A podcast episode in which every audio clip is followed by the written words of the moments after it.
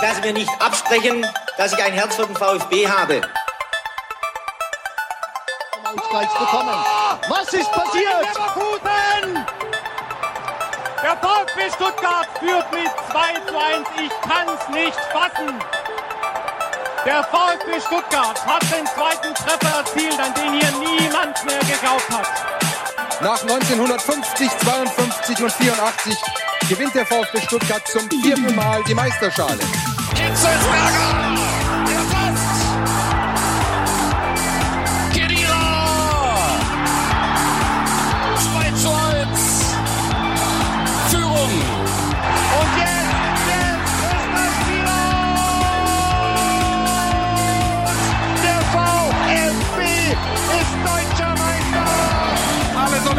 Das komplette Fleisch ist aus dem Grill, auf den Grill hergekommen. Und endlich! Und! Herzlich willkommen zu VfB STR. Mein Name ist Ricky Palm und mit mir im Stream, muss ich heute sagen, Sebastian Rose. Hallo Sebastian. Hallo Ricky, Grüße nach Berlin.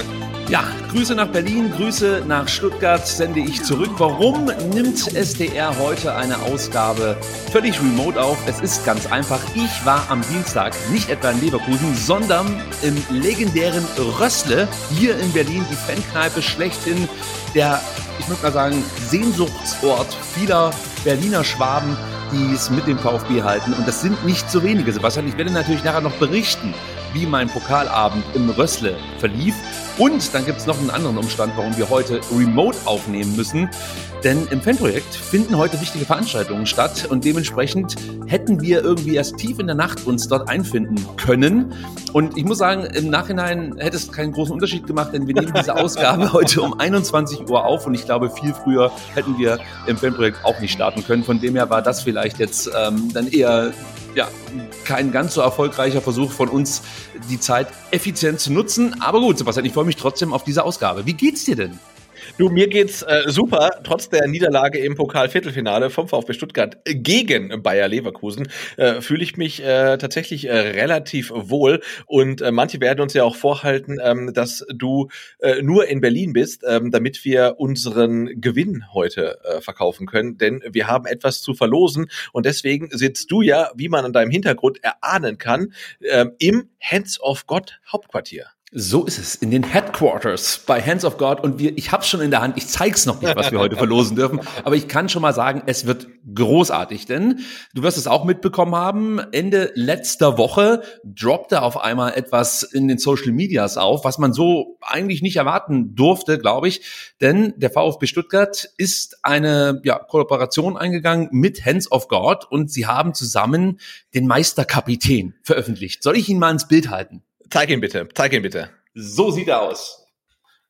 Ein wirklich unfassbar schönes Exemplar. Robert Schliens, 100 Jahre alt wäre er in der vergangenen Woche geworden und da dachten sich einfach die Macher hier bei Hands of God, Mensch, machen wir doch einfach mal so ein, so ein Print und limitieren den sogar. Es gibt nämlich nur 100 Exemplare und die sind eigentlich alle schon vergriffen. Eins ist noch übrig, das liegt hier Mhm. neben mir und das, Sebastian, dürfen wir verlosen. Und wie immer haben wir natürlich in mehreren Stunden uns dazu entschlossen, eine äußerst kreative Aufgabe unseren HörerInnen zu stellen, die sie jetzt im Endeffekt ja vollführen müssen. Denn Sebastian, du kannst ja mal erklären, was muss man tun, um so einen Print abgreifen zu können. Ja, das mache ich sehr gerne, denn ihr erinnert euch, es ist noch nicht allzu lange her, dass wir einen Seru Gerassi Print verlost haben und nicht nur einen, sondern sogar drei, einen über YouTube, einen über Insta und einen über äh, Twitter. Ähm, diesmal haben wir tatsächlich nur einen Print, denn vom Robert Schliens Print gab es nur exakt 100 Stück. Ich glaube, Ricky äh, hat gerade Nummer eins in der Hand gehalten, wirklich handschriftlich durchnummeriert und wir verlosen den letzten. Ob es jetzt wirklich Nummer 100 ist, ähm, ich weiß es nicht, aber es ist der letzte, der noch nicht verkauft ist und den verlosen wir und den verlosen wir exklusiv unter allen, die unter diesem Video auf YouTube kommentieren. Und wir möchten von euch wissen, was ist denn euer VfB Hands of God Moment? Denn ähm, Matthias und Elvi haben schon ähm, tatsächlich viele Prints äh, zum VfB gemacht, aber sie haben noch viel mehr Szenen zum Beispiel in sozialen Medien äh, veröffentlicht, die dann nicht auf Papier gedruckt wurden. Ich erinnere mich zum Beispiel an Sascha Kalajdzic, der ich weiß gar nicht gegen wen es war, mit einer äh, Bahre über den ganzen Platz gelaufen ist, um einem Gegenspieler zu helfen. Ähm, also Fabian Klos war es damals, Sebastian. Fabian, Fabian war gegen Bielefeld, ja, Richtig. natürlich.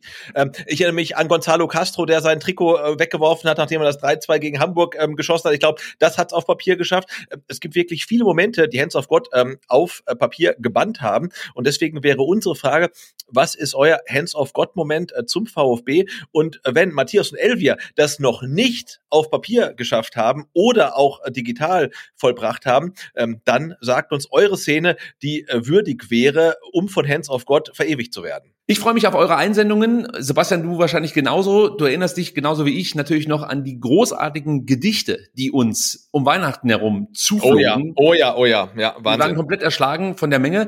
Und ich glaube, auch diesmal werdet ihr wieder tolle Vorschläge unter dieses Video posten. Die Verlosung findet dann am kommenden Mittwoch statt. Dann auch wieder aus dem Fanprojekt in Stuttgart. Das versprechen wir euch und wir hoffen natürlich auch, dass ihr heute mit dieser Barmer Ersatzkassenausgabe irgendwie leben könnt. Ja, wir geben unser Bestes und wir haben auch wirklich ein extrem volles Sheet heute mitgebracht. Viele, viele Themen. Natürlich sprechen wir über das Spiel in Freiburg. Der VfB rasiert die Breisgauer mit 3 zu 1, bietet eine herausragende Leistung an. Dann das Spiel gegen Leverkusen. Auch da wieder der VfB brilliert, muss man sagen. Vielleicht mit das beste Fußballspiel, was ich in dieser Saison bislang gesehen habe, und zwar deutschlandweit. Das war schon herausragend. Es gibt ein paar strittige Entscheidungen, Sebastian. Da musst du mich dann vielleicht zur Vernunft rufen, dass ich nicht komplett durch die Decke gehe. Aber ich no, das, wird, das, wird, das wird schwierig, also dass ich dich da runterhole. Mal gucken. Ja. ja, ich weiß, dass du eigentlich die Stimme der Vernunft bist und mich dann äh, geschickt ausbremsen wirst, abgrätschen, wie der ein oder andere. Wie Robert Andrich sagen ja, würde, ja. So sieht's nämlich aus. Gegen Mainz geht es dann am kommenden Sonntag im Neckarstadion und man meint ja, ja gut, das ist ja eine relativ leichte Aufgabe. Bei den Mainzern geht nicht viel, aber wir sagen Obacht. Denn der VfB Stuttgart tat sich zuletzt schwer gegen destruktiv spielende Gegner. Wir erinnern uns an Bochum. Wir werden sehen, ob der VfB aus der Vergangenheit gelernt hat. Und wir blicken natürlich so ein bisschen auf die Mainzer. Was erwartet uns? Und wie wird der VfB dann am Sonntag auftreten. Wir haben ein kleines Transfer-Update mitgebracht. Natürlich schauen wir auf den Afrika Cup, den Asien Cup. Wir haben das Thema Stadionumbau nochmal mit dabei, das NLZ, die Frauen sind mit am Start und es gibt neue Entwicklungen in der Thematik Investoreinstieg bei der DFL. Unser Präsident Klaus Vogt hat sich auf Twitter zu Wort gemeldet, hat dort einen Post abgelassen, der gestern heiß diskutiert wurde. Heute zogen dann andere Vereine nach. Der VfB Stuttgart hat auch nochmal ein Posting abgelassen. Es gibt ein Statement sozusagen von unserem Verein. Wir werden über diese Causa sprechen, unsere Meinung dazu abgeben. Und ich würde sagen, Sebastian, das ist schon eine Menge an Themen, die wir da vorbereitet haben. Habe ich noch irgendwas vergessen? Ähm, ich glaube nicht. Also wir dürfen jetzt nicht ähm, einkalkulieren ähm, oder wir sollten einkalkulieren, dass unsere Software hin und wieder mal abbrechen wird, wie wir jetzt in den ersten zehn Minuten schon festgestellt haben. Ja. Insofern würde ich sagen, ähm, gehen wir direkt rein und äh, wir fliegen nach äh, Freiburg, oder? Wir fliegen fast nach Freiburg, weil wir müssen noch ganz kurz eine Thematik aufgreifen. Das habe ich nämlich ganz vergessen. Der gute und von uns geschätzte Dan Axel Sagadou. Ja, oh, das ist so tragisch. Ey. Es ist wahnsinnig tragisch. Als wir am vergangenen Mittwoch hier saßen und unsere Folge 27 aufgenommen haben, machten ja schon die ersten Gerüchte die Runde. Daxo habe sich schwer im Training verletzt und sollte oder wird lange ausfallen. Bestätigen wollte uns das erstmal keiner, aber die finale Diagnose sollte dann wirklich die schlimmsten Befürchtungen bestätigen. Dann Axel Sagadou, ihr werdet es mitbekommen haben, er litt am vergangenen Mittwoch im Training nach einem ja, unkoordinierten Schritt einen Kreuzbandanriss im rechten Knie und wird bis zum Saisonende ausfallen. Und ich sag mal, Sebastian, gute Besserung in Richtung Daxo. Das ist schon extrem bitter und ein weiterer herber Rückschlag für ihn, oder? Ähm, ja, also es ist erstmal für ihn persönlich natürlich total tragisch, weil ihm haftet ja immer ähm, so das ähm, Siegel des Verletzungsanfälligen an und dann wechselt er zum VfB und jeder sagt, hey, ähm, also wenn der fit bleibt, dann ist er ein absoluter Stil für die Ablöse und dann kommt er zum VfB und er bleibt halt auch fit und spielt vielleicht die Saison seines Lebens, was ähm, Leistung und auch Konstanz angeht. Und äh, alle feiern ihn und er ist einfach ein so äh, wichtiger Bestandteil für die Mannschaft. Das sieht man sogar von außen. Du hast letzte Woche gesagt, er, er ist unsere Delfintherapie. Ja. Und das ist, das ist er wirklich. Und äh, dann verletzt er sich wieder so schwer. Und das ist halt so bitter für ihn. Und es ist tatsächlich auch bitter für den VfB, weil er wird uns äh, einfach fehlen, weil er hat ähm, in den bisherigen 20 Saisonspielen einfach alles aus dem Strafraum rausgeköpft, was da kam. Und ein Spielertyp wie ihn hast du halt nicht nochmal im Kader. Ja, sehe ich genauso wie du. Und du hast es angesprochen. Es lief eigentlich beim VfB Stuttgart für Daxo ganz herausragend. Also die längste Ausfallzeit, die er mal hatte, das war zu Beginn des letzten Jahres. Da hat er diesen Bänderriss im Sprunggelenk ähm, mit sich rumgeschleppt und fiel, glaube ich, vier Spiele aus. Das konnte man natürlich dann noch kompensieren. Jetzt hat er wieder eine schwere Knieverletzung. Auch damit hat er schon Erfahrungen. Also zu Beginn des Jahres 2021 fiel er lange ähm, in Dortmund damals noch spielend aus. Und ja, es ist, wird für ihn auch wahnsinnig tragisch sein, dass er sich jetzt erneut mit so einer Thematik rumschlagen muss. Und ich finde es einfach nur unglaublich traurig, wünsche ihm alles Gute, hoffe, dass er ganz schnell wieder zurückkommt, dann auch endlich mal fit bleibt, denn was er kann, wenn er mal ins Rollen kommt, hat er, wie gesagt, in dieser Saison bislang gezeigt. Für mich einer der besten Innenverteidiger der Bundesliga und es ist halt einfach nur mega schade, dass er jetzt ausfällt. Für den VfB zum einen, aber natürlich noch viel mehr für ihn selbst und ja, alles Gute, Daxo, komm schnell wieder zurück. Genau. Andererseits muss man natürlich auch sagen, aus Sicht des VfBs ähm, fällt jetzt ein Spieler ähm, auf einer Position aus, die man am ehesten noch kompensieren kann. Mit dem Stergio, mit dem Rou, mit einem ähm, Ito, der zurückkommt. Also ähm, das ist tatsächlich noch für den VfB so positionell gesehen Komfortzone. Also ich sage auch, niemand kann ihn ersetzen, eins zu eins, aber wir haben wirklich noch gutes Personal, ähm, das danach rücken kann.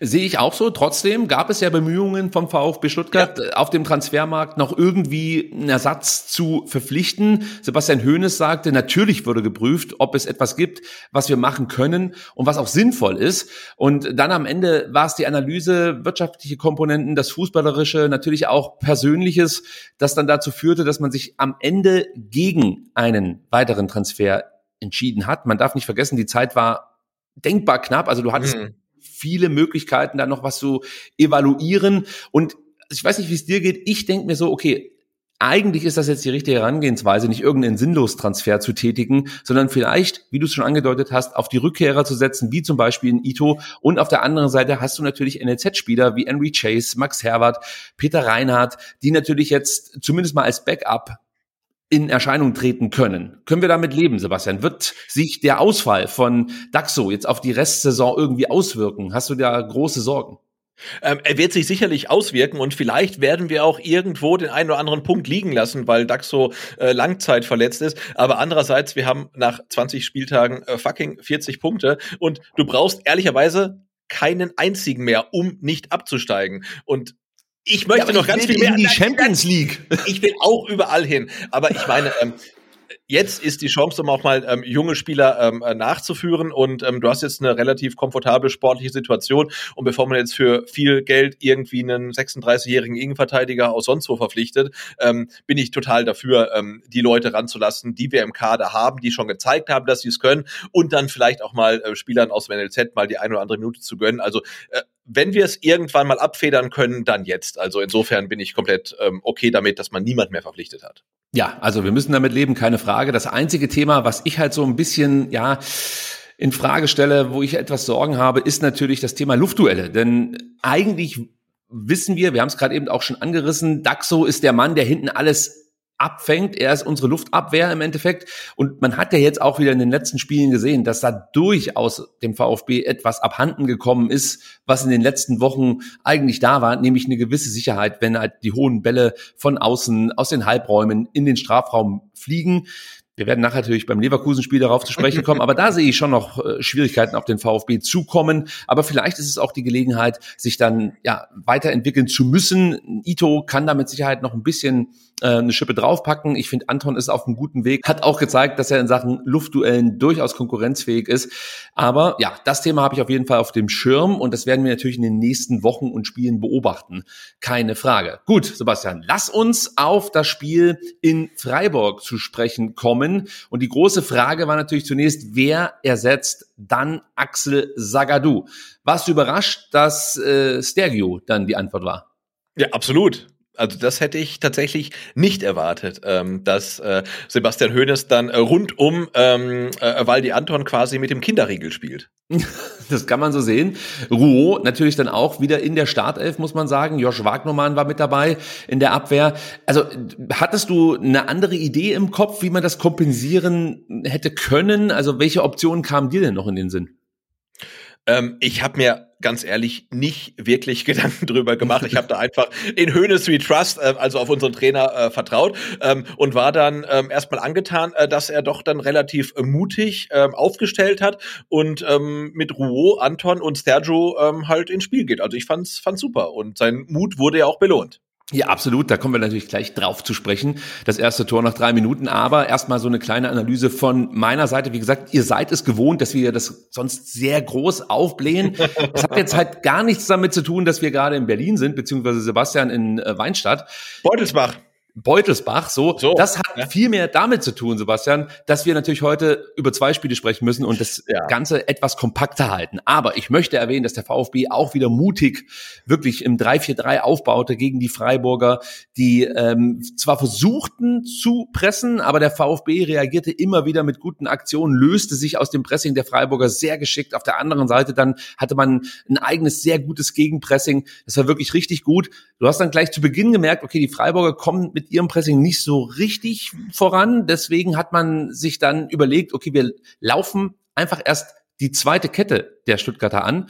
Und so konnte man so ein Stück weit verhindern, dass Stiller so richtig äh, ins Rollen kam und die Räume belaufen konnte, die er sonst beläuft und natürlich auch die Räume nicht bespielen konnte. Wenn er nicht mit Ball unterwegs ist, wird das natürlich schwierig. Das hat man ganz gut gemacht, fand ich. Und der VfB wiederum hat sich dann gedacht, na gut, wenn ihr das so machen wollt, dann kontern wir das Ganze, indem wir einfach ja lange Pässe spielen, die wirklich das komplette Mittelfeld letzten Endes überwinden und ähm, dann vorne in Dennis Undav und natürlich auch die anderen Offensivspieler immer wieder in gefährliche Situationen gebracht haben und das Ganze wirklich auf die Spitze getrieben hat dann, und dann sind wir schon beim Tor, wirklich Waldemar Anton mit seiner Vorlage vor diesem 1 zu 0. Man muss ja sagen, diese, diese Bälle, das war jetzt kein Zufall, bei denen er gespielt hat, diese Bälle hat er eigentlich das komplette Spiel durchgespielt. Immer wieder ja. diese linienbrechenden Abspiele vor in die, in die Spitze und Freiburg hat sie überhaupt nicht verteidigt bekommen, Sebastian. Äh, nee, und äh, als Freiburg-Fan würde ich mich tatsächlich auch fragen, ob jetzt dann der Matchplan von Christian Streich so ähm, wirklich der richtige war. Ähm, denn äh, die Freiburger standen hinten ja meistens dann wirklich eins zu eins gegen die ähm, Offensivkräfte vom VfB. Und äh, wenn uns die Saison eines gelehrt hat, dann dass der VfB relativ gut drauf ist und dass der VfB relativ große Probleme hat, äh, wenn der Gegner sehr, sehr tief steht. Und Freiburg macht genau das nicht. Und ähm, weiß ich nicht, also das äh, fand ich dann schon relativ unkonventionell, wie Freiburg dann gegen den VfB gespielt hat. Und ich habe mich sehr gefreut, ähm, dass der unkon unkonventionelle Plan dann auch überhaupt nicht aufgegangen ist. Ja, man hat dann gesehen, also um auf das Tor zu sprechen, zu kommen, äh, weil die spielt halt wirklich diesen gigantischen Schnittstellenpass. Gulde antizipiert hier wirklich nicht gut. Ich glaube, da wäre schon noch eine Option da gewesen, an den Ball ranzukommen. Aber dann hast du Dennis Mitnahme. Die ist mindestens genauso gut gewesen wie Waldis Pass. Also das war auch wieder großartig gemacht. Dann der diagonale Laufweg ähm, und dann der Abschluss von der 16er Kante ins kleine Netz. Also auch die Schusstechnik herausragend. Ich finde, das geht nicht besser. Das war einfach herausragend rausgespielt von hinten bis vorne wenn es ein Tor gibt, das ich mir einrahmen lassen möchte für diese Saison, dann ist es, glaube ich, das. Genau, und das äh, hängst du dann an die Wand äh, neben dem Pass von Benjamin Pavard auf Carlos Manet äh, gegen Kräuter Fürth äh, damals. Äh, auch sehr, sehr frühes Tor, ich glaube nur zwei Minuten später. Äh, auch das 1-0, ähm, ähnlich geiler Pass. Also ähm, die Älteren erinnern sich noch, äh, Packing Rate, äh, 10.000 ungefähr. Und ähm, also ich dachte bei der Ballmitnahme von Dennis Undav, ah, der äh, trägt den zu weit äh, zur Außenlinie raus, also zu weit nach rechts raus, aber eigentlich muss das genauso machen, äh, um seinen Gegenspielern zu entfliehen. Das macht den Abschluss natürlich schwieriger, ähm, aber da sieht man halt auch, äh, was für einen geilen Abschluss Dennis Undav hat, weil der ist nicht einfach, der muss halt genau dahin kommen, wo er hinspielt und der passt halt genau ins, ins, ins kleine Netz, wie du sagst, äh, keine Chance für Atubolo, also das war äh, von ihm wirklich brillant gemacht und natürlich auch von Waldemar Anton äh, brillant gemacht. Ja, das Einzige, was ich mich gefragt habe im Hinblick auf Atubolu, ob er irgendwie ja kräftiger hätte abspringen können. Es sieht so aus, als ob er versucht abzuspringen, aber nicht so richtig Druck sozusagen in die Aktion bekommt. Aber ja, also wir wollen jetzt gar nicht über den gegnerischen Torwart lästern und unhaltbar, der war, der war unhaltbar. Ja, ja, aber ich wollte es nur mal anmerken. Ich dachte mir und, so, Mensch, es sieht jetzt nicht ganz so dynamisch aus, wie ich mir das wünschen unhaltbar, würde. Genauso wie, genauso wie der Abschluss von Atli äh, vorgestern. Oh, da geht es noch drüber zu sprechen. so, der VfB dann mit der Führung im Rücken macht das, was sie am besten können, nämlich nach vorne spielen und sich Chancen erarbeiten. Und wir kennen aus den letzten Wochen, dass das Chancen kreieren eigentlich gar nicht so das Problem war, eher das Verwerten dieser Chancen. Und das gelang in der siebten Minute par excellence. Chris Führig trifft zum 2 zu 0. Wichtig hier in der Entstehung, Stillers Nachsetzen gegen Gulde. Der Ball landet dann auf links bei Chris Führig. Mittelstädt zog einmal mehr den Raum für Chris Führig auf. Das war sehr, sehr gut. Stillerband zusätzlich auch noch ein paar Freiburger. Auch das war wieder sehr clever, dass er da durchgelaufen ist und wie gesagt auf sich aufmerksam gemacht hat. Denn das Zuspiel auf Undaf und der bleibt wirklich im höchsten Gegnerdruck komplett cool nach dem Ball erst an, spielte ihn dann anschließend perfekt in den Lauf von Chris Führig. Adubudu kommt für meinen Geschmack etwas zu früh aus seinem Kasten, bot Chris somit Optionen an, muss er eigentlich nicht was mich auch irritiert hat, Sebastian, du kannst gleich dazu auch was sagen. Keiner läuft Chris Führig an. Ja, alle schauen mehr oder weniger zu und warten darauf, dass er jetzt irgendwann mal abspielt. Das passiert aber nicht. Der Ball, ja, geht dann ins Tor und du sitzt vorm Fernseher und denkst dir, Mensch, geht das schon wieder los wie am dritten Spieltag? Ja, also kom komplett irre. Und ähm, ich habe dann tatsächlich, ich, also ich muss gestehen, ich habe dann immer noch so ein bisschen Vintage-Führig-Vibes äh, im Blut. Also derjenige, der aus einem Meter gegen Hoffenheim äh, an Pfosten schießt, obwohl das Tor frei ist. Und der kommt halt völlig frei vom Freiburger Tor zum Schuss. Und ich denk, ich habe echt echt noch so ein bisschen äh, Panik und da macht er den halt so souverän rein und das ist halt der neue VfB, das ist vielleicht auch der neue Chris Führig, also der halt wirklich dann sehr effizient ist, äh, genau weiß, was er machen will ähm, und der ganze Angriff, also ich meine, schöner kann man ihn sich nicht ausdenken. Ähm, Ballbehauptung, Chris Führig, der andribbelt, spielt Undaf an, der ist komplett cool, der sieht, glaube ich, schon vor seinem geistigen Auge genau wieder bei dem Tor zappelt, spielt dann wieder Chris Führig an und der bleibt dann auch eiskalt. Äh, die Freiburger verteidigen es suboptimal, aber der Abschluss ist halt äh, ja eines Mittelstürmers würdig und hat nichts mehr mit dem zu tun, was äh, Chris Führig noch vor zwei oder sogar noch vor einem Jahr gezeigt hat, sondern der bleibt halt auch eiskalt vom Tor und macht dann, glaube ich, sein sechstes Saisontor. Also ja. wirklich richtig, richtig gut. Freiburg liegt ihm, ja. Ja, also die Klarheit in der Aktion, das ist eigentlich das, was ich bei Chris Führig so bewundere. Also das hatten wir in den Jahren zuvor einfach nicht. Da hattest du immer das Gefühl, egal was er macht, er entscheidet sich letztlich für die falsche Option oder oftmals gegen den Abschluss. Und das ja. ist ja jetzt komplett anders. Du merkst richtig, wie er strotzt vor Selbstbewusstsein. Er nimmt sich diese Bälle und er ja, macht halt auch seine Tore und wenn er kein Tor erzielt, dann halt eben den Assist. Also wirklich ein herausragender Chris Führig. Ich kann ihn gar nicht so sehr loben, wie ich es gerne möchte. Genau, ich glaube, das Ding, das, das Ding ist halt, er ging halt früher in eine Situation und hatte sich noch nicht entschieden, was er machen möchte. Möchte ich abspielen, möchte ich ins Dribbling, äh, möchte ich ähm, abschließen. Und jetzt geht er in eine Situation und er weiß genau, was er machen will. Also er weiß, wenn ich den Ball von Dennis Undaff bekomme, dann schließe ich ab. Oder wenn ich jetzt zur Grundlinie gehe, dann passe ich rein. Und das ist halt einfach Kopfsache, weil die Qualitäten, den Speed, äh, die Technik hat er immer schon gehabt. Ähm, aber er hatte eine Entscheidungsschwäche, haben wir so oft angesprochen letzte ja. Saison. Und jetzt ist er so, Sebastian Hüns würde sagen, klar im Kopf. Also er weiß genau, was er machen möchte, ja, und deswegen ist er halt so gut. Ja, es ist am Ende die Effektivität, die er jetzt an den Tag legt, die er früher nicht so hatte. Es deutete sich immer an, aber am Ende kann man darüber sprechen, dass es in den vergangenen Spielzeiten oft brotlose Kunst war und jetzt bringt er halt sozusagen was aufs, aufs Tableau sozusagen. Also er trifft entweder, wie gesagt, bereitet vor. Das ist schon herausragend gut, muss man einfach so sagen. Genau, jetzt, sechs, sechs Tore, äh, fünf Vorlagen und wie gesagt, ich hoffe drauf, äh, am Ende der Saison, äh, ich glaube in der NBA sagt man dann Double Figures, also ich hoffe, äh, zweistellig treffen, zweistellig vorlegen. Fände ich Ach, geil. Schafft er, hm. schafft er. Er hat ja noch ja. 14 Spieltage Zeit, um deine Wünsche zu erfüllen, Sebastian. Ich bin da optimistisch.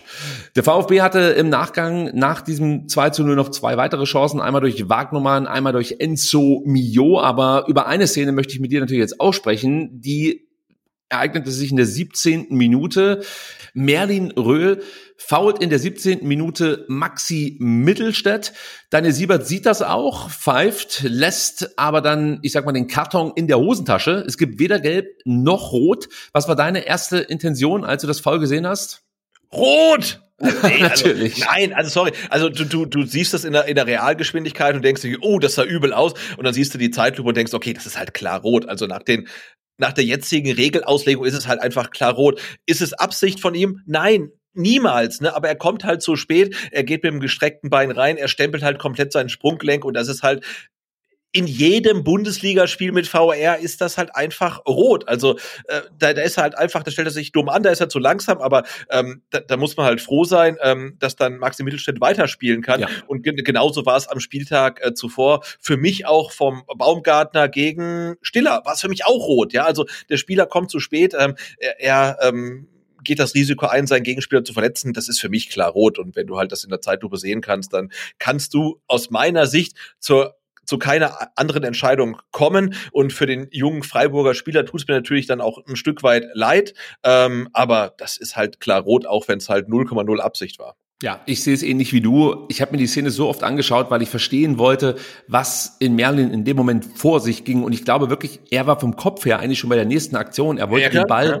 so irgendwie vorbeilegen an Maxi Mittelstädt. Dann kommt aber Maxi gerade noch so ran und, und spitzelt ihn so vor Röhl weg, muss man sagen. Und er war ja, also Merlin Röhl, schon in der Aktion, merkt dann auch, oh Gott, das könnte jetzt blöd für Maxi Mittelstädt enden, nimmt dann so leicht Druck raus aus der Aktion und das bringt ihn dann, glaube ich, auch noch ins Ausrutschen und dann sieht ja. das mega unglücklich aus. Und ich sehe es, also ja, ich sehe es genauso wie du. Das ist halt offene Sohle, das ist hochriskant, das ist fahrlässig und am Ende zwar eine unglückliche rote Karte für ihn, aber eine völlig berechtigte rote Karte. Also das muss man, glaube ich, auch auf Freiburger Seite so akzeptieren. Und ich meine mich zu erinnern, dass Christian Streich in der Pressekonferenz nach dem Spiel auch gesagt hat, wenn man die Bilder so sieht, ist das eine rote Karte. Und ich sag mal so, wenn Christian Streich das schon sagt, ja. dann ist das Ding eigentlich durch, meiner Meinung nach. Also ich bin jetzt wirklich nicht, nicht der weltgrößte Christian Streich-Fan und ich glaube, er hat ja sich äh, nach der Szene im Spiel auch brutal aufgeregt. Ähm, aber wenn selbst er das dann nach ähm, Abpfiff äh, zugeben kann, dann weiß man, okay, ähm, das war dann vermutlich ähm, auch eine rote Karte und vielleicht äh, fehlt dann Merlin Röhl noch so ein bisschen das äh, Robert Andrich-Mindset, um das irgendwie dann noch ein bisschen gekonter wegzuspielen. Aber nee, es war rot, genauso wie es für Robert Andrich gelb-rot war. Äh, die, Fre die Freiburger würden sagen, Daniel Siebert fehlt das Daniel Schlager gehen, ja. äh, dass er über solche Dinge einfach hinweg sieht. Aber wie gesagt, das Thema machen wir dann später auf. Was auffiel, nach der roten Karte presste Freiburg nicht mehr so hoch. Der VfB berechtigterweise kann man ja sagen, mit der Führung im Rücken auch etwas zurückhaltend. Ja gut, ich will ein bisschen kurz festhalten, die rote Karte gab es wann? 18.? Richtig, 17. Ja. Genau, 17. Also ich meine, du führst 2-0 auswärts ähm, und du hast einen Mann mehr das Spiel ist eigentlich durch, wenn der Tabellendritte gegen, ich glaube, Freiburg war es jetzt siebter, mhm. waren die siebter, achter oder so, also wahrscheinlich auch siebter. Ähm, das Spiel ist eigentlich durch oder sollte durch sein. Das muss man einfach so festhalten. Ich fand es halt sehr erwachsen vom VfB Stuttgart, wie man ja, sich total. genau aussuchte, wann man die Angriffe setzt. Also das war halt wirklich ein sehr, sehr erwachsener Auf Auftritt, wenn Total, du mich fragst. Ja. Und, und Freiburg strahlt ja in den ersten 20 Minuten wirklich überhaupt keine Gefahr aus. Es gab mal so einen Freistoß von halb rechts, da gab es mal so ein kurzes Durchatmen für mich, weil ich dachte, okay, hinten am zweiten Pfosten hätte es mal eng werden können, aber ja gut, passierte halt nicht viel. Und dann gab es noch die Nummer von Höhler. Ich meine, das war genau nach 20 Minuten, als er mal Nübel prüfte, aber eben abseits stand. Also auch da entstand keine große Gefahr, muss man sagen. Und äh, dementsprechend finde ich die Herangehensweise von unserem VfB total berechtigt, dass man sagt, okay, lass uns jetzt hier erstmal im Endeffekt die Kontrolle über das Spiel ja, absolut, gewinnen ja, ja, und, ja. und jetzt nicht irgendwie in einen sinnlos Konter reinlaufen. Und das haben sie sehr, sehr gut gemacht. Was auch noch besprechenswert ist, Sebastian, nach 22 Minuten ähm, wurden mal wieder Fanproteste gestartet im Stadion. Es flogen Schoko-Ostereier aus der Freiburger Kurve und äh, diesmal lief das nicht so ab, dass einmal Schoko-Ostereier flogen und die Aktion dann damit beendet war und ähm, eben die Ordnungskräfte das Spielfeld von selbigen befreien durften. Nee, diesmal war das so ein Katz-und-Maus-Spiel. Sobald die Ordner den Rasen von Eiern befreit hatten, warfen die Freiburger neue Schoko-Ostereier auf den Platz. Also das Ganze ja, zog sich über sechs Minuten hin. Glaubst du, dass diese Aktion das Spiel irgendwie beeinflusst hat, dass diese Unterbrechung Auswirkungen hatte auf die Spielweise des VfB und auch der Freiburger? Äh, nee, also ganz ehrlich, glaube glaub ich nicht. Und ich finde auch ähm, generell ähm, diese äh, die Einflussnahme, die die Proteste auf das Spiel nehmen, wird, glaube ich, auch dann gerne viel zu hoch gegangen. Also ich meine, da stehen halt 22 Männer auf dem Platz, die bekommen in der Regel Millionen dafür, dass sie Fußball spielen. Und wenn die halt mal 10 Minuten keinen Fußball spielen können, weil Tennisbälle, Flummis oder Schokoeier auf den Rasen regnen, bin ich der Meinung, dass die nach den zehn Minuten dann wieder genauso gut Fußball spielen können wie vor der Unterbrechung. Also ich glaube jetzt in Freiburg hat es keinen Unterschied gemacht und ich glaube auch ähm, in anderen Spielen hat es keinen Unterschied gemacht, sei es jetzt äh, in, in, in Mainz ähm, gestern, vorgestern ähm, oder auch am Samstagabendspiel dann in Berlin und so weiter. Also ich glaube, ähm, das darf man den 22 hochbezahlten Männern ähm, dann schon zutrauen, dass sie auch nach zehn Minuten genauso gut Fußball spielen können äh, wie vorher. Und äh, ich glaube jetzt auch spieltaktisch oder von dem Momentum hat jetzt zum Beispiel in Freiburg überhaupt keinen Unterschied gemacht. Das ist natürlich eine Unterbrechung, jederzeit so ein Momentum im Spiel ändern kann, gar keine Frage. Aber in Freiburg aus meiner Sicht, nee, gar keinen Fall. Und Dennis Undaff ähm, hat Spaß dran gehabt. Ja, richtig. Der hat sich noch ein Osterei geschnappt und das ja. erstmal verspeist. das fand ich auch ganz charmant. Also wenn es einer sich erlauben kann, dann Dennis Undaff. Absolut. Ja, den nimmt man das nicht krumm. Und ich fand auch die Reaktion von Ginter ganz interessant, der sich das so aus der Distanz angeschaut hat und ich glaube wirklich schockiert war dass Dennis Undaff so, ich nenne es mal unprofessionell ist und ja. während dem Spiel sich ein Schokoladen-Osterei gibt. Aber ich kann es super nachvollziehen. Ich hätte mir mindestens auch eins genommen. Das sage ich so, wie es ist. Also, Auf jeden Fall. Also verdient hat er sich ja, weil er das Tor erzielte. Äh, was natürlich auffällig ist, wenn man die Spiele im Fernsehen schaut, dass die Kommentatoren das gerne mal aufgreifen und durchaus auch ihren Unmut durchklingen lassen in Richtung aktive Fanszenen. Da gab es ja jetzt auch äh, große Aufregung am äh, vergangenen Samstag, meine ich, als Hertha ein Heimspiel bestritt. War das gegen den HSV? Habe ich mir das richtig ja, gemerkt? Ja, ja. Richtig. Und äh, ich, ich frage dich jetzt mal und ich bitte darum, dass du es wirklich so neutral wie möglich beantwortest. okay, ich merke schon, ich scheitere mit dieser Bitte. Aber findest du es tatsächlich unangemessen, die Proteste? Nein, ich finde ich finde die Proteste, also jetzt ganz ehrlich, also ihr könnt, könnt mich in den Kommentaren gerne für beschimpfen. Also ich finde die Proteste ganz wunderbar, denn ähm, die, die, die Fans, vor allen Dingen die organisierte Fanszene, die fühlen sich mitverkauft. Denn die DFL, und darum geht's ja, verkauft, nein, sie sucht keinen Investor, das ist tatsächlich nicht richtig, sondern sie sucht äh, jemanden, der in die Auslandsvermarktungsrechte investiert. Äh, ein Investor, der 20 Prozent der Auslandsvermarktungsrechte kauft für 20 Jahre. Also sie verkaufen das Produkt Bundesliga und Zweite Liga. Und jetzt können wir uns gerne drüber streiten. Ähm, wie viel Prozent des Produktes Bundesliga denn die Fans ausmachen. Ich kann nur sagen, soweit ich das gehört habe, ähm, beneiden uns die Fans in, ähm, in England, in Italien, in Frankreich darum, dass wir Stehplätze haben, dass wir Pyro haben, dass wir Choreos haben, dass wir geile Stimmung haben. Insofern sind die Kurven einfach ein großer Teil des Produktes Bundesliga. Wir können uns drüber streiten, ob das 10 Prozent, 20 oder 30 Prozent sind oder vielleicht sogar 50 Prozent. Aber es ist ein großes, um im Marketing-Sprech zu bleiben, Asset, das man mitverkauft. Und diese Fans, die mitverkauft werden, die wurden vorher nicht gefragt. Und die sagen, hey, wir wollen kein, kein Teil eures Deals sein. Und wenn ihr uns mitverkauft, dann zeigen wir euch mal, wie wichtig wir eigentlich sind bei so einem Fußballspiel und werfen Tennisbälle, Flummis, Schokoeier, Goldtaler auf den Rasen. Die machen ja nichts Schlimmes. Und trotzdem schaffen sie es halt, so einen, diesen kompletten Ablauf komplett zum Erliegen zu bringen. Und ich persönlich muss gestehen, ich finde das komplett großartig. Ja, und ich bin auch der Meinung, also Protest muss halt stören. Also ich meine, wenn sie es jetzt irgendwie vor dem Spiel machen würden, wüsste ich nicht, ob es überhaupt irgendjemand aufgreifen würde. Und man muss ja am Ende sagen, ich glaube, dass diese Proteste auch dazu führten, dass sich eben jetzt mhm, Vereine Natürlich. neu, ja. ja und nicht, und nicht nur Verein, sondern auch die, auch die DFL heute mal geäußert Richtig. hat und bewegt hat. Ne? Und, und jetzt sechs Wochen nach der Abstimmung sagt, okay, vielleicht sollten wir vielleicht mal auch mit den Fans reden. Ne? Ja, und es ist einfach wichtig, und du hast es perfekt beschrieben, diese Fans, wir Fans, das kann man, glaube ich, so schon allgemein halten, ähm, finden es nicht richtig, was damals passiert ist im Dezember. Diese Abstimmung war intransparent. Man weiß im Endeffekt nicht, was erwartet eigentlich den gemeinen Bundesliga-Fan in den nächsten Jahren. Und ich finde, da sollte es schon halt einen Dialog geben und wie gesagt, nicht nur die Bereitschaft dazu, äh, irgendwie transparent was zu gestalten, sondern am Ende möchte ich das dann wirklich auch genauso erfahren. Ja, also ich möchte im Endeffekt wissen, wer wie abgestimmt hat. Ich möchte auch zum Beispiel wissen, ob sich Martin Kind pro oder contra Investoreinstieg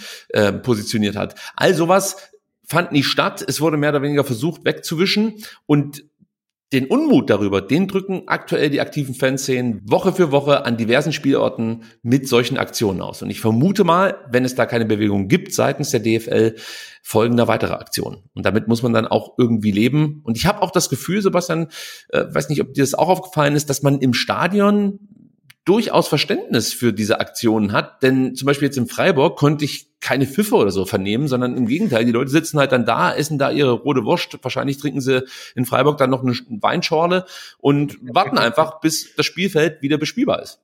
Ja, und ich meine, ich habe jetzt in Berlin auch Pfiffe gehört, also und das finde ich auch völlig okay, wenn dann halt irgendwie so der Gelegenheitsfan auf der ähm, Haupttribüne oder Gegentribüne ähm, das nicht mag, dass halt dann das Spiel äh, 30 Minuten Verzögerung hat. Aber ja, äh, äh das gehört auch dann mit zum Business. Also die organisierten Fanszenen gehören zum Fußball. Ähm, und wenn die sich auf den Clips getreten fühlen und sagen, hey, das wollen wir nicht, dann gehört auch das mit zum Fußball. Und wenn man es nicht möchte, dann ja, muss man halt dann auch ein Stück weit wegbleiben oder das sich dann lieber ähm, am Fernsehen angucken. Und ähm, ja, also ich kann da tatsächlich ähm, diesen Hass dann auf organisierten Fanszenen und, und Ultras äh, nicht verstehen, denn ähm, dass sich äh, deren äh, Beharrlichkeit auch auszahlt, sieht man jetzt, dass sich Vereine bewegen, dass sich, hey, die DFL bewegt und heute Statements veröffentlicht und Erklärvideos, warum man das so gemacht hat, wie man es gemacht hat. Aber andererseits, wenn man halt Mitte Dezember, also vor sechs Wochen, ähm, so ein, über so einen Deal, der ein Volumen von einer Milliarde hat ähm, und man seine Zukunft für 20 Jahre ein Stück weit verkauft, ähm, so gestaltet wie eine Wahl zum Schülersprecher, dann muss man damit rechnen, dass es Gegenwind gibt. Ja, also das war komplett unprofessionell und ähm, und da danke ich tatsächlich den organisierten Fanszenen, dass sie den langen Atem hat äh, haben und und die Beharrlichkeit, um wirklich Woche für Woche zu sagen, die ersten zwölf Minuten kein Support, nach zwölf Minuten gibt's eine Aktion ähm, und das machen nicht nur die VfB-Fans, das machen auch die Freiburger, das machen die Unioner, das machen die Mainzer, also das machen die Berliner, die Hamburger. Also da scheint ja irgendwas dran zu sein, wenn es wirklich alle relevanten Fanszenen in Deutschland machen. Gehe ich komplett mit, aber ich würde sagen, zurück zum Sport. Nicht, dass wir hier noch Mensch. zu einem äh, vereinspolitischen Podcast werden. Um Gottes Willen. Das Thema äh, heben wir uns für später auf, das kann ich schon mal anteasern. ähm, was mir, was mir auffällt, wir, viel, wir haben ja vorhin darüber gesprochen, dass Freiburg ja eher verhalten agierte. Und es, es war auch ganz interessant zu sehen, wie clever der VfB Stuttgart damit spielte, mit dieser ich möchte es nicht Angst nennen, der Freiburger, aber Zurückhaltung in die Offensive zu gehen, denn sobald Freiburg mal attackierte und sozusagen versuchte, den VfB unter Druck zu setzen, forcierte Stuttgart sofort das Tempo und kam auch direkt wieder zu Chancen. Es gab in der 36. Minute eine richtig gute Aktion, wo man das genau beobachten kann. Denn in dem Fall presste Freiburg über Schallei und der VfB löste das wirklich easy über so ein Dreieck auf. Das war eine typische Pressingfalle, die der VfB den Gegnern immer wieder stellt. Dann die üblichen Abläufe, Mittelstädt auf der Halbspur, Führig auf dem Flügel, Maxi zieht den Raum auf, gibt Chris so Optionen. In dem Fall ein Steckpass auf Maxi Richtung Grundlinie. Maxi bringt den Ball dann scharf in den Fünfer rein. Und du siehst dann schon, wie Atubodu, auch wenn er leicht unsicher ist, Mensch, geht der Ball jetzt am zweiten Pfosten vorbei oder schlägt er ein. Deswegen geht er raus, versucht den Ball abzuwehren, gelingt ihm auch, hat er ganz gut gemacht, muss ich sagen. Nur leider Gottes springt der Ball, landet der Ball am Ende vor Enzos Füßen. Mio schießt direkt ab und ja, Makengo blockt das Ding noch. Aber das war halt wieder auch eine große Chance vom VfB Stuttgart, die nur entstanden ist, weil Schaller sich entschlossen hat, auf der rechten Seite, auf der Freiburger rechten Seite jetzt ins Pressing zu gehen und der VfB wirklich nur auf solche Momente gelauert hat. Also die Art und Weise, wie der VfB wirklich kleine Fehler der Gegner ausnutzt und jetzt explizit hier in diesem Spiel gegen Freiburg, war wirklich großartig. Siehst du es ähnlich? Ähm, ich sehe es genauso und vor allen Dingen sehe seh ich es halt, ähm, dass der VfB da wirklich als Mannschaft agiert. Ja, also da spielt halt alles zusammen. Also die elf Männer in dem Fall äh, auf dem Platz wissen genau, was sie machen und sie wissen genau, wenn da hinten mein Mitspieler das macht, dann mache ich vorne das und ich kann mich tatsächlich, ähm, also ich gerade jetzt wirklich in Schwärmen, äh, nicht dran erinnern, äh, wann der VfB zuletzt als Kollektiv so gut funktioniert hat, weil das das war auch dann tatsächlich unter Materazzo nicht der Fall. Und auch, also ich weiß nicht, wann zuletzt so war, aber es, es sieht einfach absolut großartig aus. Natürlich auch der Tatsache geschuldet, ähm, dass man in der Phase dann halt mit elf Stuttgartern gegen zehn Freiburger gespielt hat, aber es sah schon richtig gut aus einfach. Was mir auch noch aufgefallen ist, es war merkwürdig zu sehen, wie selten Freiburg es in unser letztes Drittel geschafft hat. Da habe ich natürlich mal meine Statistik-Tools bemüht, um anzuschauen, mm. ja, wie viele Pässe hat denn Freiburg eigentlich in unser letztes Drittel gespielt? Ja, dann drop mal, drop mal Zahlen jetzt bitte. Jetzt bin ich gespannt. Siehe da, es waren 34. So, und jetzt kommt die nächste Zahl. Was schätzt du denn, wie viel, VfB, wie viel Pässe der VfB ins letzte Drittel an den Mann gebracht hat?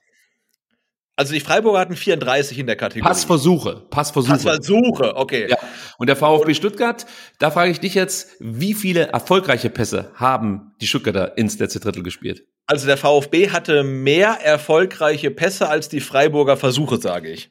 Ja, du bist mittlerweile wirklich voll auf der Erfolgswelle unterwegs, das merke ich. Und du hast absolut recht. Es waren 41 angekommene Pässe des VfB Stuttgart ins letzte Drittel. Wirklich ein richtig starker Wert bei 55 Versuchen überhaupt.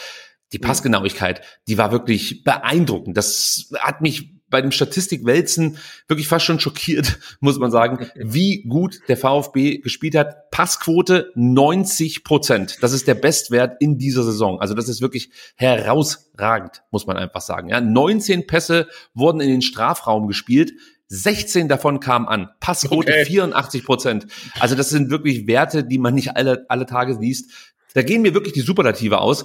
Also herausragend. Ich kann es nur immer wieder sagen. herausragend. Und trotzdem fand ich, war es irgendwie ein komisches Spiel. Durch diese vielen kleinen Nicklichkeiten und Spielunterbrechungen, die es so gab, kam gerade in der zweiten Hälfte der ersten Halbzeit nie so wirklich Spielfluss auf. Es war so ganz merkwürdig. Du hattest das Gefühl, der VfB gewinnt das hier eh. Das war zumindest mein Gefühl. Und wir müssen irgendwie nur die Zeit rumbringen. Und dann gab es immer wieder Unterbrechungen. Ich kann mich erinnern, ähm, dass Maxi Mittelstädt dann irgendwann nochmal einen Schnürsenkel wechseln musste, weil der irgendwie ja, war oder gerissen, so. Ja. ja, es war irgendwie schon ein bisschen komisch, dieses Spiel, oder?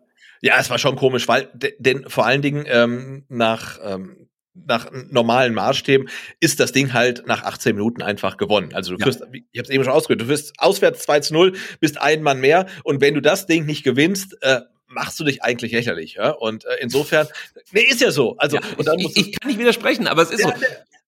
Freiburg war komplett harmlos und trotzdem, Sebastian, und trotzdem holen wir wieder, holen wir sie wieder zurück ins Spiel. Ja, ja ich also, meine, aber VfB-Spiele in Zukunft nur noch ohne Standards und ohne hart schießen. Also, sorry, muss man, also, gegnerische Standards, das ist, nee, müssen wir verbieten. Also, wir kommen, wir kommen gleich äh, detailliert drauf zu sprechen, aber wir müssen kurz noch ein bisschen, ähm, ja, in der Zeit nach vorne gehen, denn eigentlich, muss man sagen, führte ja eine Aktion zu diesem Gegentreffer, die bei der Berichterstattung meiner Meinung nach zu, zu kurz kam. Und es war der Nasenbeinbruch von Anthony ja. Rouault, den er sich zuzog im Luftduell mit Höhler. Ja, also gar keine, gar kein Vorwurf an Höhler an der Stelle. Das passiert halt einfach. Da musste aber Anthony Rouault draußen behandelt werden. Und das hatte eben dann ja, gewisse Auswirkungen auf die kurz darauf folgende Ecke der Freiburger. Und es war, muss man sagen, die erste gefährliche Szene der Freiburger. Und da siehst du dann im Zentrum mit zwei Gegenspielern stehen. Und ich glaube, das war eine direkte Folge der ja, Behandlungspause, die Roh über sich ergehen lassen musste, denn er kann ja nicht beide Spieler wegblocken. Ich kann mich erinnern, letzte Woche, als wir gegen Leipzig auch ein Standardgegentor bekommen haben, haben wir genau das angesprochen, dass Undaf den Block nicht stellt, sozusagen den, den Laufweg von Cesko war es da, nicht zumacht und ihn daran hindert einzulaufen. Diesmal steht er halt gegen zwei Mann, ja. Jetzt kann man darüber sprechen, ob vielleicht ein Chris Führig oder ein Enzo Mio sich dann auch Richtung Strafraumzentrum bewegen dürfen. Aber ich glaube, das waren in dem Moment die beiden Spieler, die dann natürlich bei Ballgewinn sofort nach vorne stürmen sollten. Aber auch da kann man natürlich sagen, okay, es ist wirklich die letzte Szene wahrscheinlich ja. der ersten Halbzeit. Dann geh halt noch mit zurück in den Strafraum und dann kannst du vielleicht dieses Tor verhindern. Und ein weiterer Fehler kam noch mit dazu. Alexander Nübel entschied sich dann plötzlich, nachdem die Ecke ausgeführt wurde, zunächst so ein bisschen zögerlich, aber dann doch rauszulaufen und klar läuft ihm dann Anton auch noch vor die Füße, aber trotzdem, der muss halt in dem Moment kompromisslos, wenn er rausgeht, an den Ball ran. Und zur Not einen Meter halt den Anton um, ist dann auch egal, aber auch das wirkte einfach nicht konsequent genug. Und ich führe das jetzt ganz kurz noch aus und dann bin ich auf deine Einschätzung gespannt. gespannt. Maxi Mittelstädt steht dann am zweiten Pfosten, da kannst du auch mal Glück haben und der bringt noch irgendwie die Gräten an den Ball, gelingt ihm nicht, das Ding geht dann rein, also Verein für Fehlerketten, würde ich sagen. Äh, ja, und es ist ja mittlerweile tatsächlich auch kein Pech mehr. Also du frisst gegen Leipzig ein Standardtor, du frisst gegen Freiburg ein Standardtor und ähm, ehrlicherweise das äh, 2 zu 3 gegen Leverkusen resultiert auch schlussendlich äh, nach einer Ecke, wo du keine Zuordnung hast. Und ja. also wir sind total begeistert, wie der VfB in der Saison 23, 24 spielt. Aber wenn es eine große Schwachstelle gibt, dann ist es die Verteidigung von gegnerischen Eckbällen und Freistößen. Also das ist halt einfach so, das kann man auch nicht wegdiskutieren. Ich finde ähm, unsere Harmlosigkeit bei eigenen Standards, der wir mittlerweile tatsächlich kompensieren können, weil da gibt's mittlerweile Varianten, da wird mal kurz gelaufen, da wird lang gespielt und so weiter. Das sieht ganz gut aus, ähm, aber tatsächlich, ähm, wenn der VfB Stuttgart in der Saison eine Achillesferse hat, dann sind es gegnerische Ecken, weil die werden schlichtweg nicht gut verteidigt. Interessant ist, dass sich dieses Problem eigentlich erst nach einem Drittel der Saison eingestellt hat. Also ich habe mir das mal angeschaut, ich habe mir jedes Gegentor des VfB nochmal gegeben, wollte mich sozusagen dann auch mal bestrafen.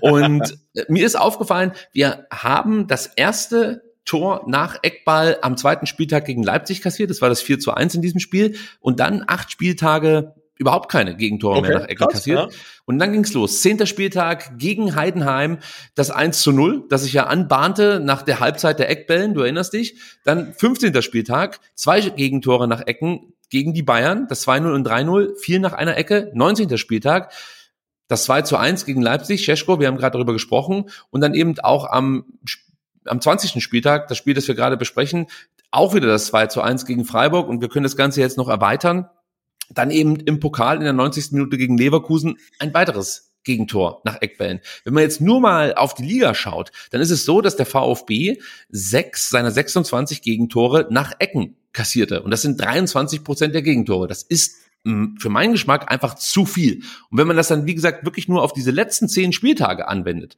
dann ist es halt schon echt ein eklatantes Problem, dass eben in den letzten Wochen beziehungsweise in den letzten Spieltagen sich immer mehr zuspitzt. Und ich hoffe, dass es da irgendwann Antworten gibt von Sebastian Hoeneß und natürlich auch von Malik Fatih, der durchaus ja da auch mit involviert ist und bei den Standards ein gewichtiges Wörtchen mitspricht. Spricht. Also ich finde, hier muss der VfB Stuttgart sich schleunigst verbessern, weil es sind halt immer wieder so Momente, die den Gegner ins Spiel bringen, ja, obwohl du wie jetzt in dieser Partie gegen Freiburg das Ding komplett im Griff hast. Aber nee, du holst den Gegner mit solchen Aktionen zurück. Ja, und vor allen Dingen holst du halt auch Gegner äh, zurück ins Spiel, ähm, die spielerisch, das muss man aktuell so sagen, das klingt jetzt arrogant, aber äh, vielleicht dann normalerweise keine Chance äh, gegen dich haben. Und wir dürfen nicht vergessen, wir spielen jetzt gegen Mainz, Darmstadt und Köln. Also das sind Mannschaften, die werden versuchen, über Standards gegen uns zum Erfolg zu kommen. Und du musst das verhindern, ja. Und spielerisch werden sie wahrscheinlich Probleme haben, ähm, dich in äh, Gefahr zu bringen. Und ähm, ja, und wenn dann, aber wenn du dann bei jedem Standard, den der Gegner hat, zittern musst, dann, dann ist das nicht gut. Und insofern sollte man es abstellen. Und ich traue das dann auch äh, dem Team ähm, und natürlich auch dem Trainerteam äh, durchaus zu, dass man das schafft. Weil man hat es ja auch bei Offensivstandards geschafft, die auch immer chronisch er erfolglos und harmlos waren, jetzt auf einmal ähm, gefährlich zu sein. Also insofern, ja. warum nicht auch defensiv ähm, das so ähm, verbessern? Ich bin der Meinung, die zweite Halbzeit müssen wir jetzt etwas schneller durchgehen. Ich sehe gerade auf unserer Uhr, wir reden schon wieder viel zu lang über dieses Spiel. Ja, wir wollten ja, eigentlich nur 20, 30 Minuten darüber reden, sind aber jetzt schon wieder komplett drüber. Aber es war halt auch mega interessant. Und eigentlich muss ich bei der zweiten Halbzeit auch gleich schon wieder was ausführen, was ich super spannend fand, denn der VfB war nicht nur dominant, sondern er zwang den Freiburgern auch ein gewisses Spiel auf, das du eigentlich als, als Gegner, egal welcher Mannschaft, immer vermeiden möchtest, nämlich das sogenannte U des Todes. Das heißt, ja.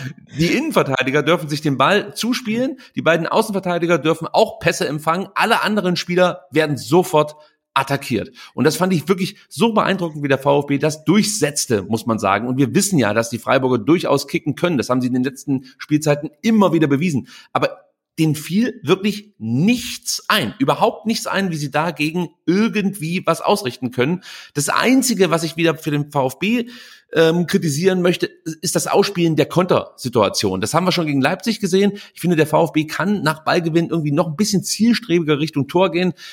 Auch da kann man jetzt sagen, okay, bei einem 3-1 scheiß drauf, bei einem 5-2 scheiß drauf, aber so Spiele stehen dann vielleicht auch mal auf der Kippe, es steht nur 2-1 und äh, du kriegst dann vielleicht wieder einen Standard in der letzten Minute und wärst froh gewesen, du hättest noch ein 3-1 gemacht äh, mit einer guten Kontersituation. Also auch da kann man, glaube ich, noch dran fallen, aber das ist auch wieder meckern, wirklich auf höchstem Niveau. Also da müssen wir jetzt wirklich auch nicht detailliert länger drüber sprechen, aber ich finde, da gibt es noch, gibt es noch etwas Potenzial, um das mal so anzuführen, Sebastian. Ist dir sonst noch was aufgefallen, was der VfB dringend verbessern sollte?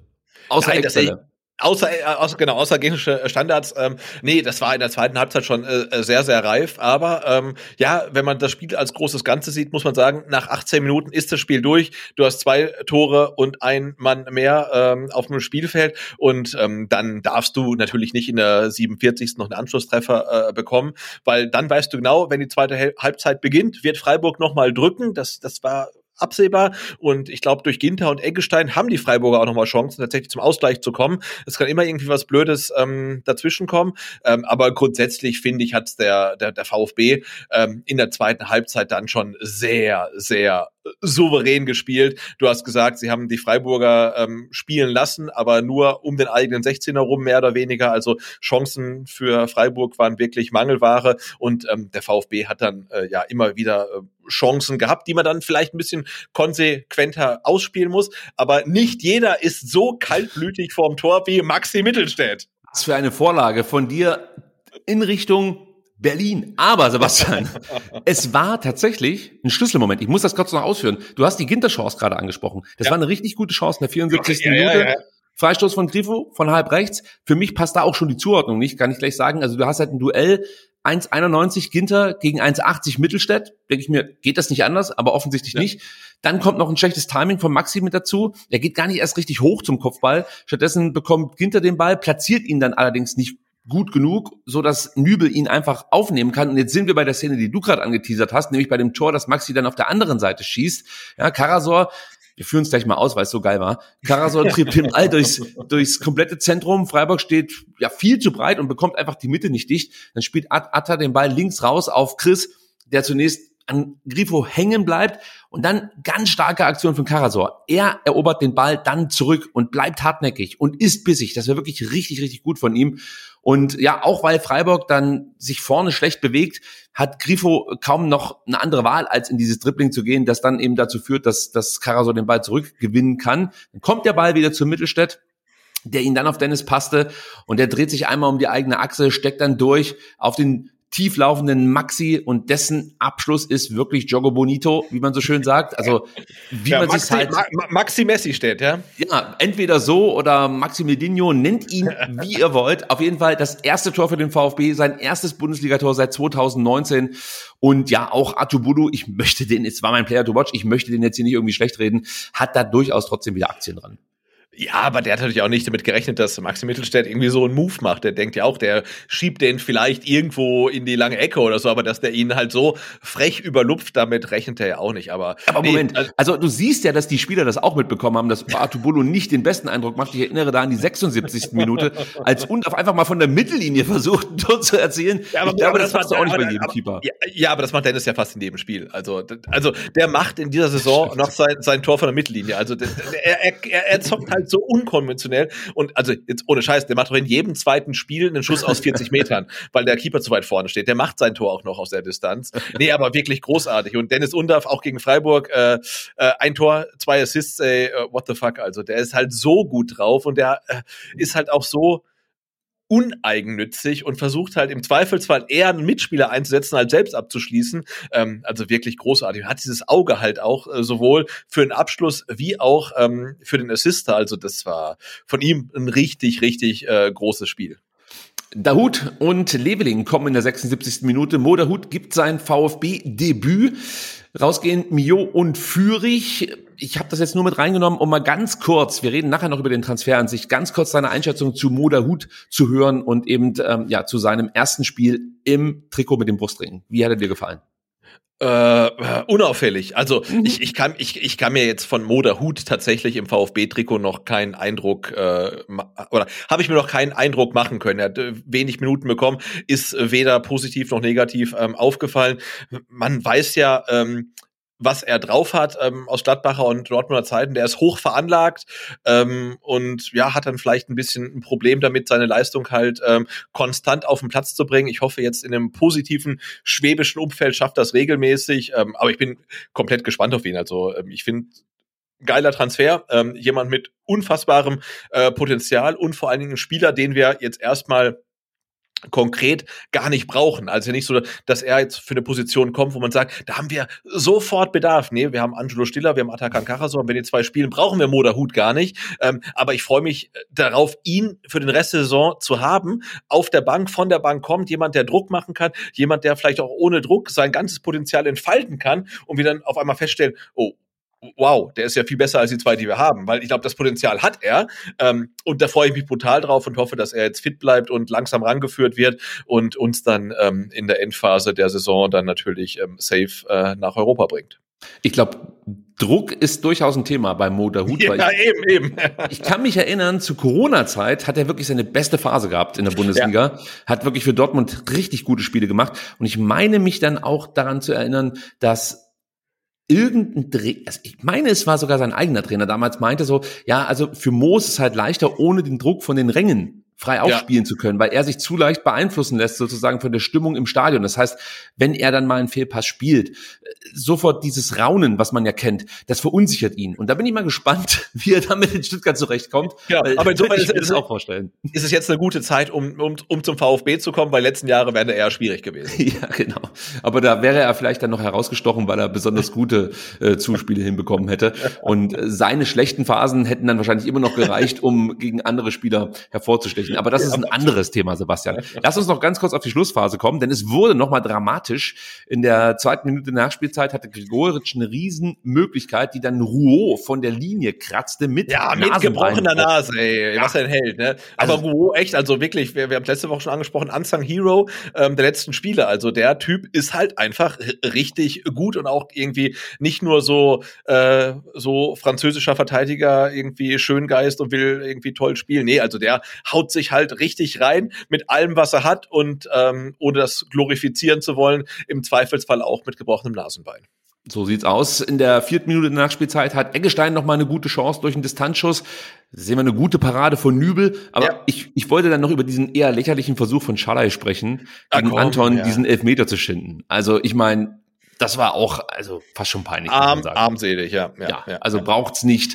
Und äh, ich bin froh, dass es da nicht noch irgendwie einen VR-Einsatz gab oder dergleichen. Und kurz vor Schluss gab's dann auch noch mal kurz Bambule, weil Philipp Stieler um äh, Stiller umbretterte. Aber ja gut, äh, also das hat mich am Ende dann auch nicht mehr groß tangiert. Ich habe mir so gedacht, okay, da sind wieder die üblichen Verdächtigen am Start, Gregoritsch, Eckestein ähm, und auch Philipp waren dann sofort da und haben da rumgemotzt. Aber ja gut, man muss diese Frustration wahrscheinlich nachvollziehen können, denn immerhin hat der VfB VfB Stuttgart Freiburg mal ordentlich eingesagt in diese Saison und gezeigt, wer hier im Ländle in Baden-Württemberg sozusagen der King of the Castle ist. Grüße gehen genau, und das, und, und, genau, das dürfen wir nicht vergessen. Ne? Ähm, zum ersten Mal ähm, Auswärtssieg in Freiburg seit äh, 2018. Äh, damals äh, zweimaliger Torschütze Mario Gomez. Die Vorlagen kamen von Dennis Aogo und ähm, Andreas Beck. Sehr gut. Ähm, ist Zeit lang her. Also insofern, ja, äh, gelungenes Comeback. Und ich habe auch gedacht, also Freiburg habe ich irgendwie auch so abgespeichert als, äh, ja, schon körperlich und unangenehm, aber irgendwie auch schön spielend. Und ähm, jetzt ähm, am letzten Samstag kam es mir schon eher so vor wie äh, Union Berlin 2.0. Also lamentierend, sehr aggressiv, äh, immer am, ja, am, am, am, am Reklamieren und so weiter. Also war irgendwie nicht so schön anzusehen tatsächlich. Gut, Sebastian, kommen wir zum Dramaspiel des Dienstags. Und ich möchte erstmal ausführen. Ich war wie immer im Rössle, was heißt wie immer? Also ich war mal wieder im Rössle, so ist es richtig. Also ich bin nicht jeden Tag da, aber es würde sich lohnen, definitiv. Es war wie immer herausragend. Also Grüße gehen raus an der Stelle. Wirklich großartige Menschen, wie immer, muss ich sagen, wenn ich im Rössle zugegen bin. Nur diesmal, Sebastian, hatte ich folgendes Problem. Ich kam zu spät, denn ich habe, bevor ich dieses Spiel verfolgen konnte, noch diese Sendung hier vorbereitet.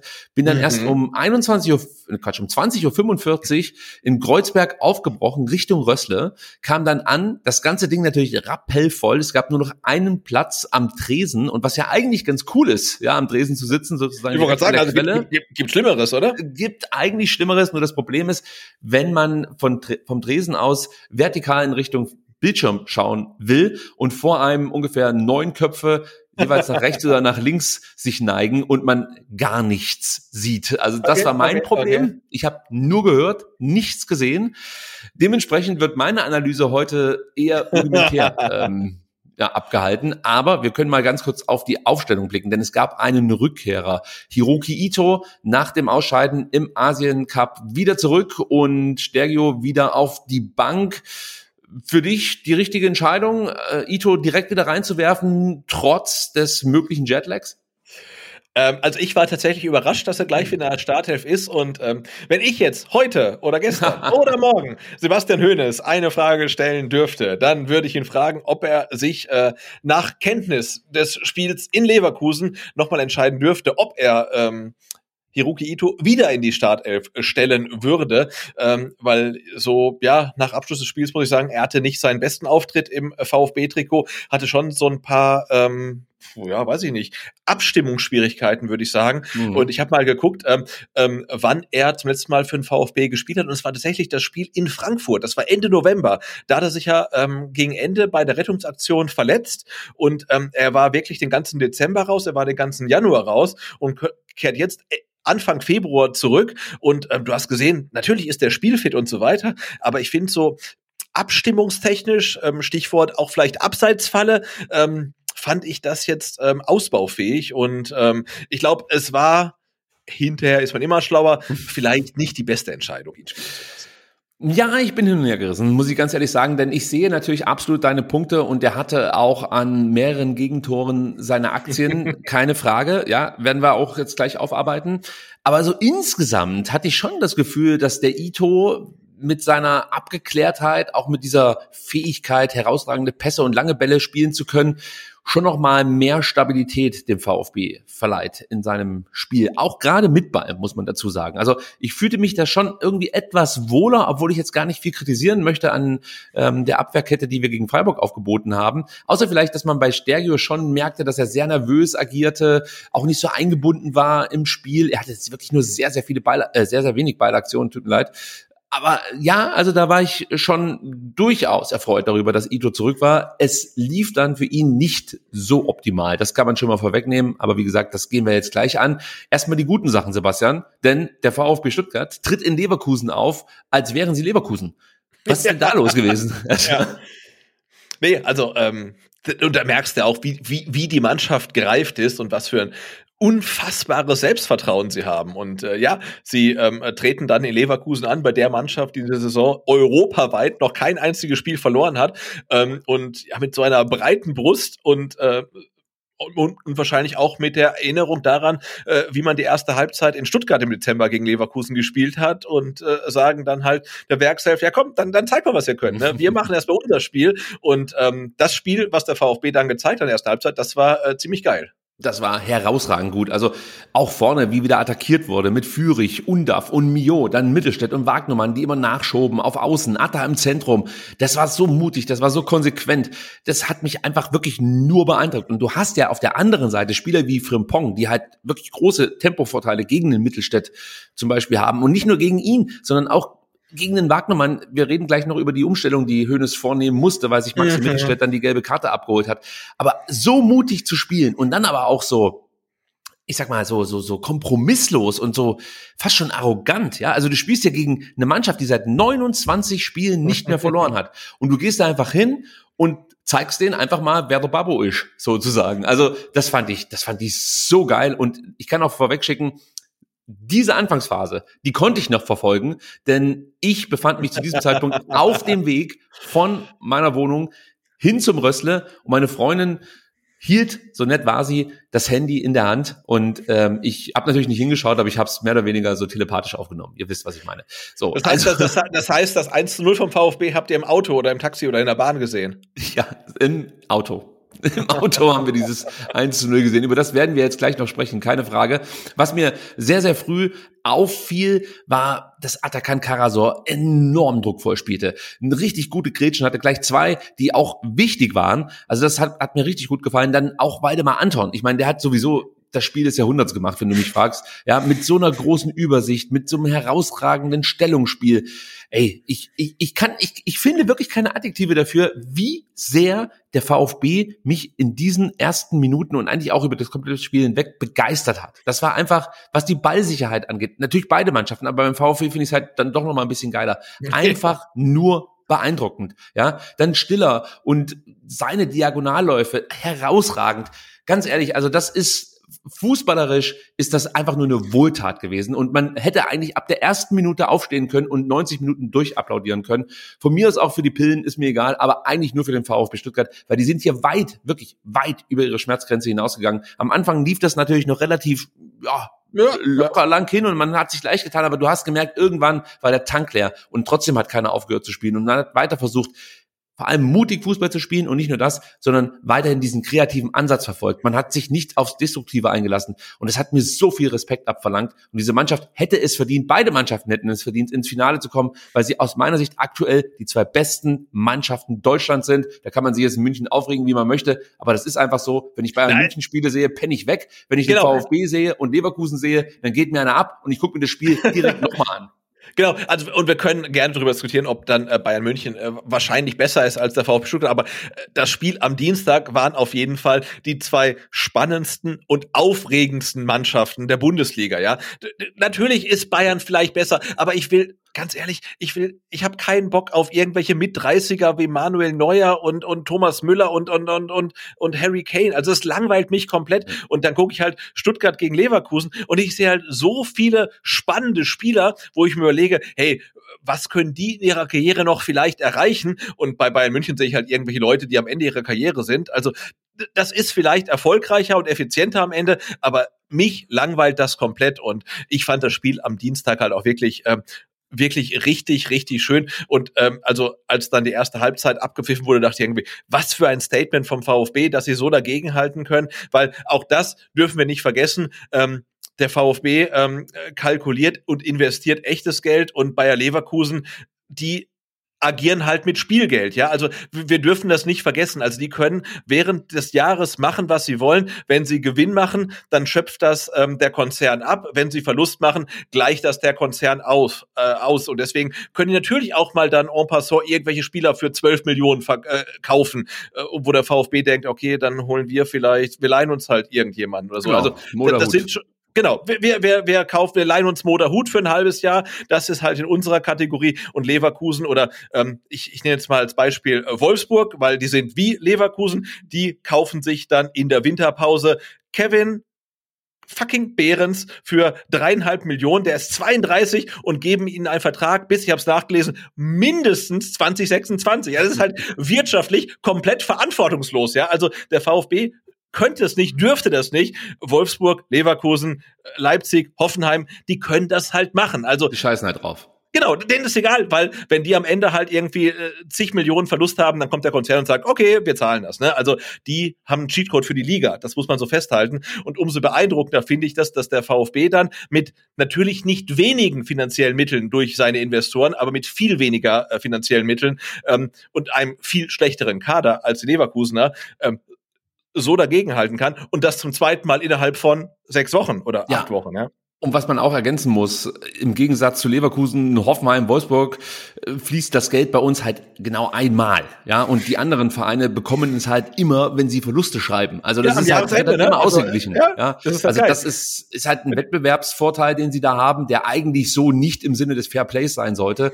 Aber gut, diese Diskussion machen wir jetzt nicht auch noch auf. Nein, Lass nein, uns nein, bei diesem geilen Spiel einfach auf die geilen Sachen zu sprechen kommen. Und das geht in der elften Minute, also eigentlich geht schon davor los, aber in der elften Minute sozusagen gibt's die Szene, die äh, mich äußerst verzückt hat. Denn endlich ist es soweit. Weidemar Anton trifft mal wieder ins Tor.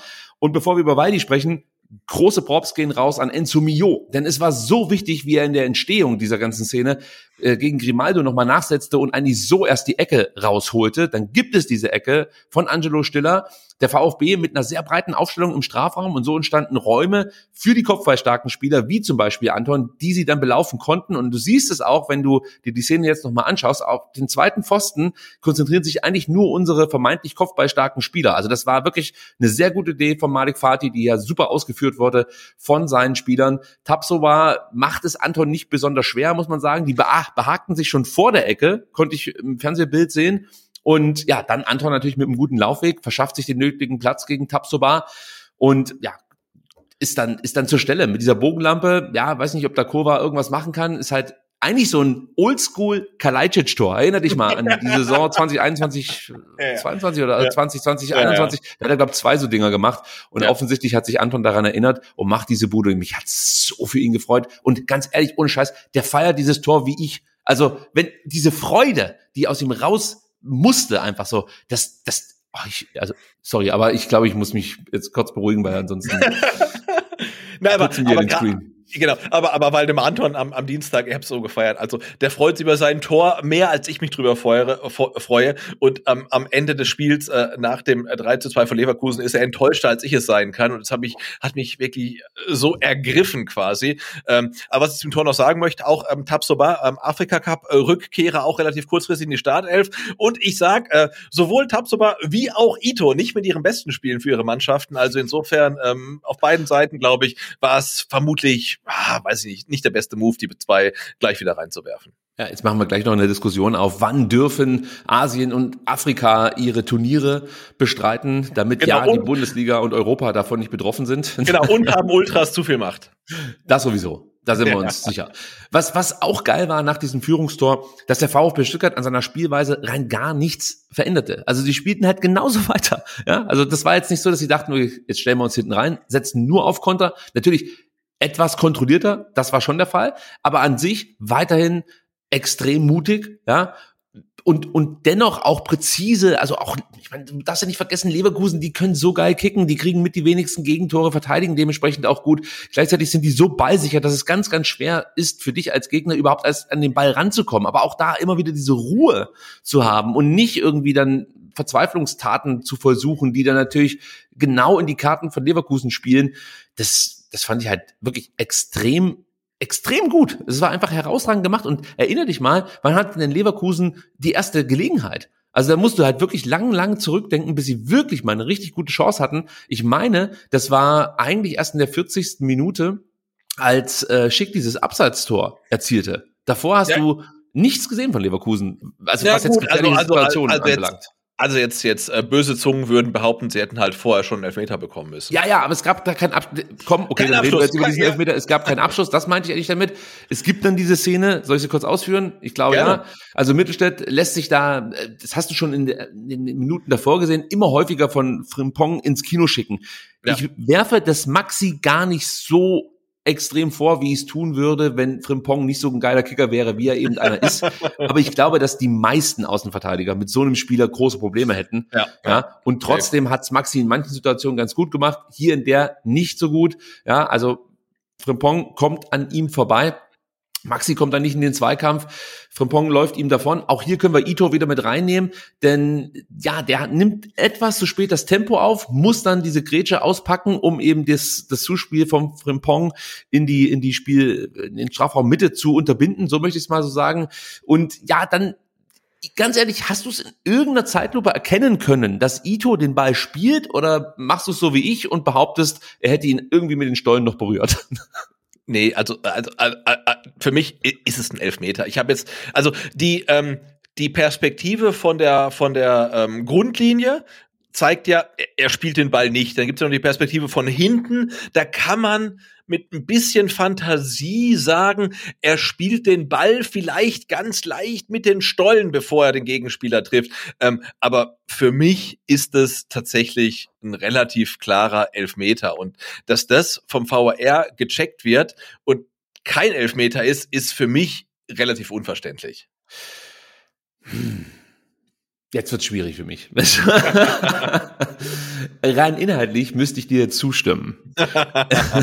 Aber ganz ehrlich, für mich ist es okay, dass man diese Entscheidung so stehen lässt. Denn ich glaube, dass der Schiedsrichter ähm, die Situation auf dem Feld so bewertet hat. Ito berührt den Ball leicht mit den Stollen, das reicht für mich aus. Er gibt diesem Ball sozusagen eine Richtungsänderung, ja, und trifft auch Frimpong, keine Frage, aber für Daniel Schlager in dem Moment einfach zu wenig für den Strafstoß, weil er anerkennt, Ito verpasst dem Ball die entscheidende Richtungsänderung. Und da gehe ich, wenn ich ehrlich sein soll, auch ein Stück weit mit. Und jetzt kann man natürlich sagen, okay, er- streift ihn mehr oder weniger mit Glück noch irgendwie mit dem Stollen oder so. Ähm, Wenn, über, wenn, wenn überhaupt, ja. Ja, aber das ist halt genau die Frage. Kannst du das auf den Bildern so erkennen, dass du von einer klaren Fehlentscheidung sprechen kannst? Aber ich finde, wenn er den Ball also ob er den Ball minimal mit den Stollen trifft oder gar nicht trifft, macht dann für mich auch gar keinen Unterschied. Und, Aber äh, das ist ja entscheidend. Also wenn er den Ball in eine andere Richtung verpasst und macht er somit nicht. Also, aber aber, aber das, das wissen wir ja. Also das sehen wir ja auch aus der Zeitlupe. Er ähm, verpasst den Ball definitiv keine andere Richtung, weil wir diskutieren ja darüber, ob er den Ball minimal trifft oder nicht, was wir sagen können. Der Ball nimmt keine andere Richtung. Also man kann sagen, Ito trifft den Ball nicht entscheidend. Und ich mache jetzt auch keinen Hehl draus. Ich bin wirklich kein großer Fan des VAR. Ich habe gestern Mainz gegen Union äh, gesehen und ich sehe, wie, wie äh, Robin Knoche ähm, Ajorg mehr oder weniger äh, das Nasenbein durchtreten es gibt keinen Elfmeter. Also, äh, nee, sorry. Also, wie, ich sag mal so, ähm, als VfB-Fan feiere ich das natürlich, dass es keinen Elfmeter gibt, aber wir hätten uns auch nicht beschweren dürfen. Und ich verweise darauf, dass ich im Rössler einfach nicht so gut gesehen habe und behaupte weiterhin steif und fest, das war im Leben kein Elfmeter. Also Genau, und, Ito, und, die- und, die, und die, die, die Flugbahn des Balls hat sich klar verändert, nachdem Ito da reingekrätscht ist. Ja. Wir haben den Elfmeter jetzt vorgezogen, aber wir müssen auch über die 18. Minute sprechen. Da Oh ja. trat ein gewisser Robert Anderich plötzlich ja, in den Fokus der Öffentlichkeit, attackierte Karasov von hinten, nahm ihn so in die Beinzange, ohne eine Chance an den Ball zu kommen. Also es gab Geld für diese Aktion, aber da, auch da kann man vielleicht mal darüber diskutieren, ob das nicht sogar schon eine Nummer drüber war. Wie siehst du es? ja, absolut. Also, ich, Okay, ich find- also du hättest da schon rot gegeben. Nein, aber ich finde, du, ich, ich weiß nicht, ob ich da rot gegeben hätte. Ich weiß nicht, ob André vorher schon mal gefault hat, aber ich finde, da kannst du schon mal eine Ansage machen, zu sagen, hey, äh, äh, Freund, also äh, noch mal sowas oder ähnlich und du bist halt raus, ne? Also, Mhm. weil das war mindestens gelb, es war dunkelgelb, es war vielleicht sogar schon rot. Äh, also sagen wir mal so, ich habe schon Zweikämpfe gesehen, die ähnlich gestrickt waren, nach denen es dann die rote Karte gegeben hat. Aber klar ist halt auch, wenn du so eine Aktion na, nach 18 Minuten machst, ähm, dann bist du klar gelb-rot gefährdet und dein Trainer nimmt dich normalerweise relativ schnell aus dem Spiel. Ähm, aber wahrscheinlich wusste Xabi Alonso, wie Daniel Schlager äh, pfeift. Ja, entweder nimmt dich dein Trainer aus dem Spiel oder Daniel Oder, Schlager. ja, der macht's garantiert nicht. Der macht es offensichtlich nicht. Nee, also ich meine, mal ganz grundsätzlich was zu Andrich. Der bringt mich natürlich komplett zur es Eskalation in, in jeder Situation. Ja, das liegt natürlich in erster Linie daran, dass er nicht bei uns spielt, weil ich glaube, wenn du so einen Spieler in deinen eigenen Reihen hast, ist das halt einfach dein Hero. Ja, der wirft halt in jeden Zweikampf wirklich alles rein, äh, reißt sich den Arsch auf, ist wirklich auch wichtig gewesen, finde ich, für das Leverkusener Spiel, hat sich immer mal wieder gut mit nach vorne eingeschalten und hat damit immer wieder für Verwir- Verwirrung in der, in der Stuttgarter Defensive gesorgt. Also das war's dann aber auch schon mit Lobhudeleien für, für Genau, Robert aber ich, aber ich finde, man muss da, muss da äh, klare Grenzen setzen. Also ich ja, würde sagen, das will ich jetzt gerade eben, aber gerne Also, Ro- übernehmen. Also, äh, Robert Andrich, nein. Also auch nicht beim VfB, würde ich auch nicht feiern. Grisha, Grisha Prömmel, ja. Robert Andrich, nein. Also ich habe nur schon weil kritisiert. Brömmel so ein schönes Lächeln hat. Ja, auf jeden Fall. Und schöne Frisur, ja. Ja. Aber man, man muss da schon auch ähm, Grenzen setzen.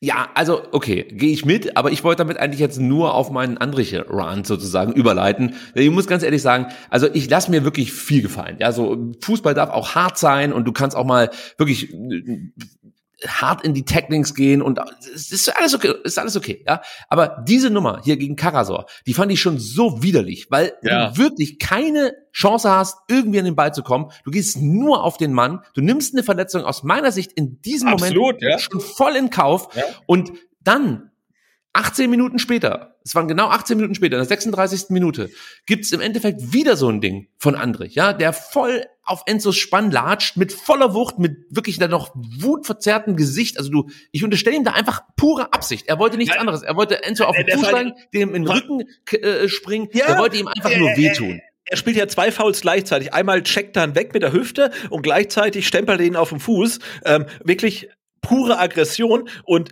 also wenn man sich in der Slow-Mo anguckt und mehrfach anguckt, dann merkt man genau, er macht das Foul und dann weiß er danach, okay, das war's für mich, ich bin draußen, ja, das ist gelb-rot. Und dann merkt er, okay, der Schlager, der, der pfeift gar nicht, der pfeift nicht mal. Voll Ne? gepfiffen. In der, das musst du dir mal vorstellen. In der 36. Minute, ja, fault Andrich für jeden ersichtlich im Stadion. Selbst für mich im Rössle. Fault Obwohl, Andrich, obwohl du das gesehen hast, ja? wohl, da, na, das habe ich gesehen. Fault Andrich Mio. Und es ist wirklich, wie gesagt, offensichtlich für jeden. Und Daniel Schlager denkt sich, ach nö, da kann ich ja weiterspielen lassen. Und, Der und steht, der steht drei Meter daneben. das Also ist er hat unfassbar. Das ist, er hat das, das er musst hat du dir mal vorstellen. Also, Ja. wirklich. Und und ähm, und äh, ganz ehrlich, ich ich kann halt, äh, also ich stimme nicht mit ein in diesen äh, Rant, ähm, dass äh, Daniel Schlager den VfB verpfeift. Wobei man muss sagen, äh, vor einem Jahr ähm, Pokalviertelfinale gegen Eintracht Frankfurt äh, daheim Handspiel, vielleicht, vielleicht auch nicht. Ähm, Schiedsrichter, Daniel Schlager. Also, ähm, der hat schon eine Historie mit dem VfB. Ich glaube nicht, dass er uns verpfeift, weil er ähm, ähm, aus Baden kommt. Ich glaube, er ist wie 80 Prozent der Schiedsrichter in Deutschland ein schlechter Schiedsrichter. Also wir haben so viele schlechte Schiedsrichter und er ist einer von denen, ja. Ähm, ja. Und ich, ich würde mir halt wünschen, dass ein Pokalviertelfinale von irgendeinem Schiedsrichter gepfiffen wird, der weiß, was er macht. Und da gehören halt die meisten nicht dazu. Also das ist meine persönliche Meinung. Ja, gehe ich komplett mit, aber ich habe mich halt so sehr darüber aufgeregt und da geht es ist, Spiel, es ist spielentscheidend, ja? Es geht für mich gar nicht darum, dass André später noch dieses Tor erzielt. Das, das setzt dem Ganzen dann wirklich noch die Krone auf. Aber wie, wie kannst du als Schiedsrichter diese Aktion nicht mal als faul wahrnehmen. Also das nein. gibt es doch gar nicht. Also das wenn, wenn, wenn, wenn, du wenn du drei Meter von der Aktion entfernt stehst und du hast kompletten Blick drauf und du pfeifst das nicht, dann darfst du kein Bundesligaspiel pfeifen. Also dann bist du halt zu schlecht, um ein Bundesligaspiel zu pfeifen. Das, das ist halt so. Ja, also so sehe ich es genauso. Auch wenn es ein Pokalspiel war, aber auf ja, manche, Niveau, also, also auf dem Niveau, nee, nee, ich bin, soll, soll, sollst du nicht pfeifen, ja. Ich bin, ich bin, ich bin ganz bei dir. Aber es ist halt ein Viertelfinale im DFB-Pokal und da sollte der Schiedsrichter nicht die entscheidende Rolle am Ende haben. Und du hast es schon gesagt, am Ende ist das so, dass es spielentscheidend war. Denn Andrich wäre bei jedem anderen Schiedsrichter, wahrscheinlich sogar bei, bei schlechteren Schiedsrichtern, in der 36. Minute vom Platz gegangen, weil das einfach ein ganz klar gelbwürdiges Foul war und wie gesagt, zwei solche Aktionen einfach nur billigend in Kauf nehmen, dass ich meine Gegenspieler verletze, das kannst du eigentlich nicht tolerieren. Du musst ihn dann vom Feld nehmen. Dazu kommt natürlich auch die ganze Zeit das Gemotze und das Rumgezecke. Ist ja nicht nur so, dass er die Spieler hart fault, sondern der steht ja halt dann, was weiß ich, an, in den Fersen und drückt dich hier mal weg und drückt drück dich da mal weg. Das ist schon auch für mich unsportlich und dann kannst du dir mit manchen Fouls einfach auch nicht mehr so viel rausnehmen. Und, und ganz ehrlich, um ihn hätte es mir, also es wäre mir komplett scheißegal gewesen, ja. Beim, beim Röhl dachte ich mir so, ah Mensch, der arme Bur, jetzt ist er da irgendwie ausgerutscht ja. und eigentlich wollte er ja gar nicht Mittelstädt so zusetzen, wie es dann passiert ist. Und bei Andrich dachte ich genau das Gegenteil. Du musst diesen ja, Mann absolut. eigentlich vom Feld nehmen. Der, der tritt uns sonst die ganze Mannschaft kaputt. Also das ist wirklich einfach für mich nicht hinnehmbar, dass dieser Typ 90 Minuten auf dem Feld stand. Geht nicht. Sorry, ist so. Ja, so. du, du sehe seh, seh ich genauso. Und ähm, natürlich ähm, äh, kann man sagen, dass der VfB am Ende dann verliert. Ähm, da ist er selber schuld, ja, gar keine Frage. Ähm, aber dass dann äh, Robert Andrich nach 50 Minuten ähm, dann das 1 zu 1 schießen kann, ähm, das ist halt äh, powered bei Daniel Schlager, weil der Mann darf halt schlichtweg nicht mehr auf dem Platz stehen. Ja, und überleg dir mal, was du jetzt sagst. Also das darf halt nicht passieren. Also ich wiederhole mich da gerne. Es darf halt nicht passieren, dass der Schiedsrichter eine so tragende Rolle bei so einem wichtigen Spiel einnimmt. Ja, da geht's halt eben nicht nur jetzt darum, ins Halbfinale zu kommen, da geht's ja auch um Geld. Darf man ja auch nicht vergessen. Und am Ende geht's um meine Träume. Mensch, ich bin verzweifelt. In der hast, du auch schon, hast du auch schon äh, Hotelzimmer gebucht in Berlin? Ich muss also du, brauchst, du brauchst kein Das ist der Vorteil. Ich muss keins buchen. Gut, äh, ich möchte noch eine Szene mit dir besprechen aus der ersten Halbzeit. Also nicht nur eine, aber die ganz besonders. Es gab in der 25. Minute eine Chance für Atakan Karasor. Und da oh Mann, ey, oh Mann. Also was, was, was gegnerische Standards für den VfB sind, sind Torabschlüsse für Atakan Karasor. Weil, also mittlerweile, also ich, ich, ich weiß nicht mehr, was ich dazu sagen soll.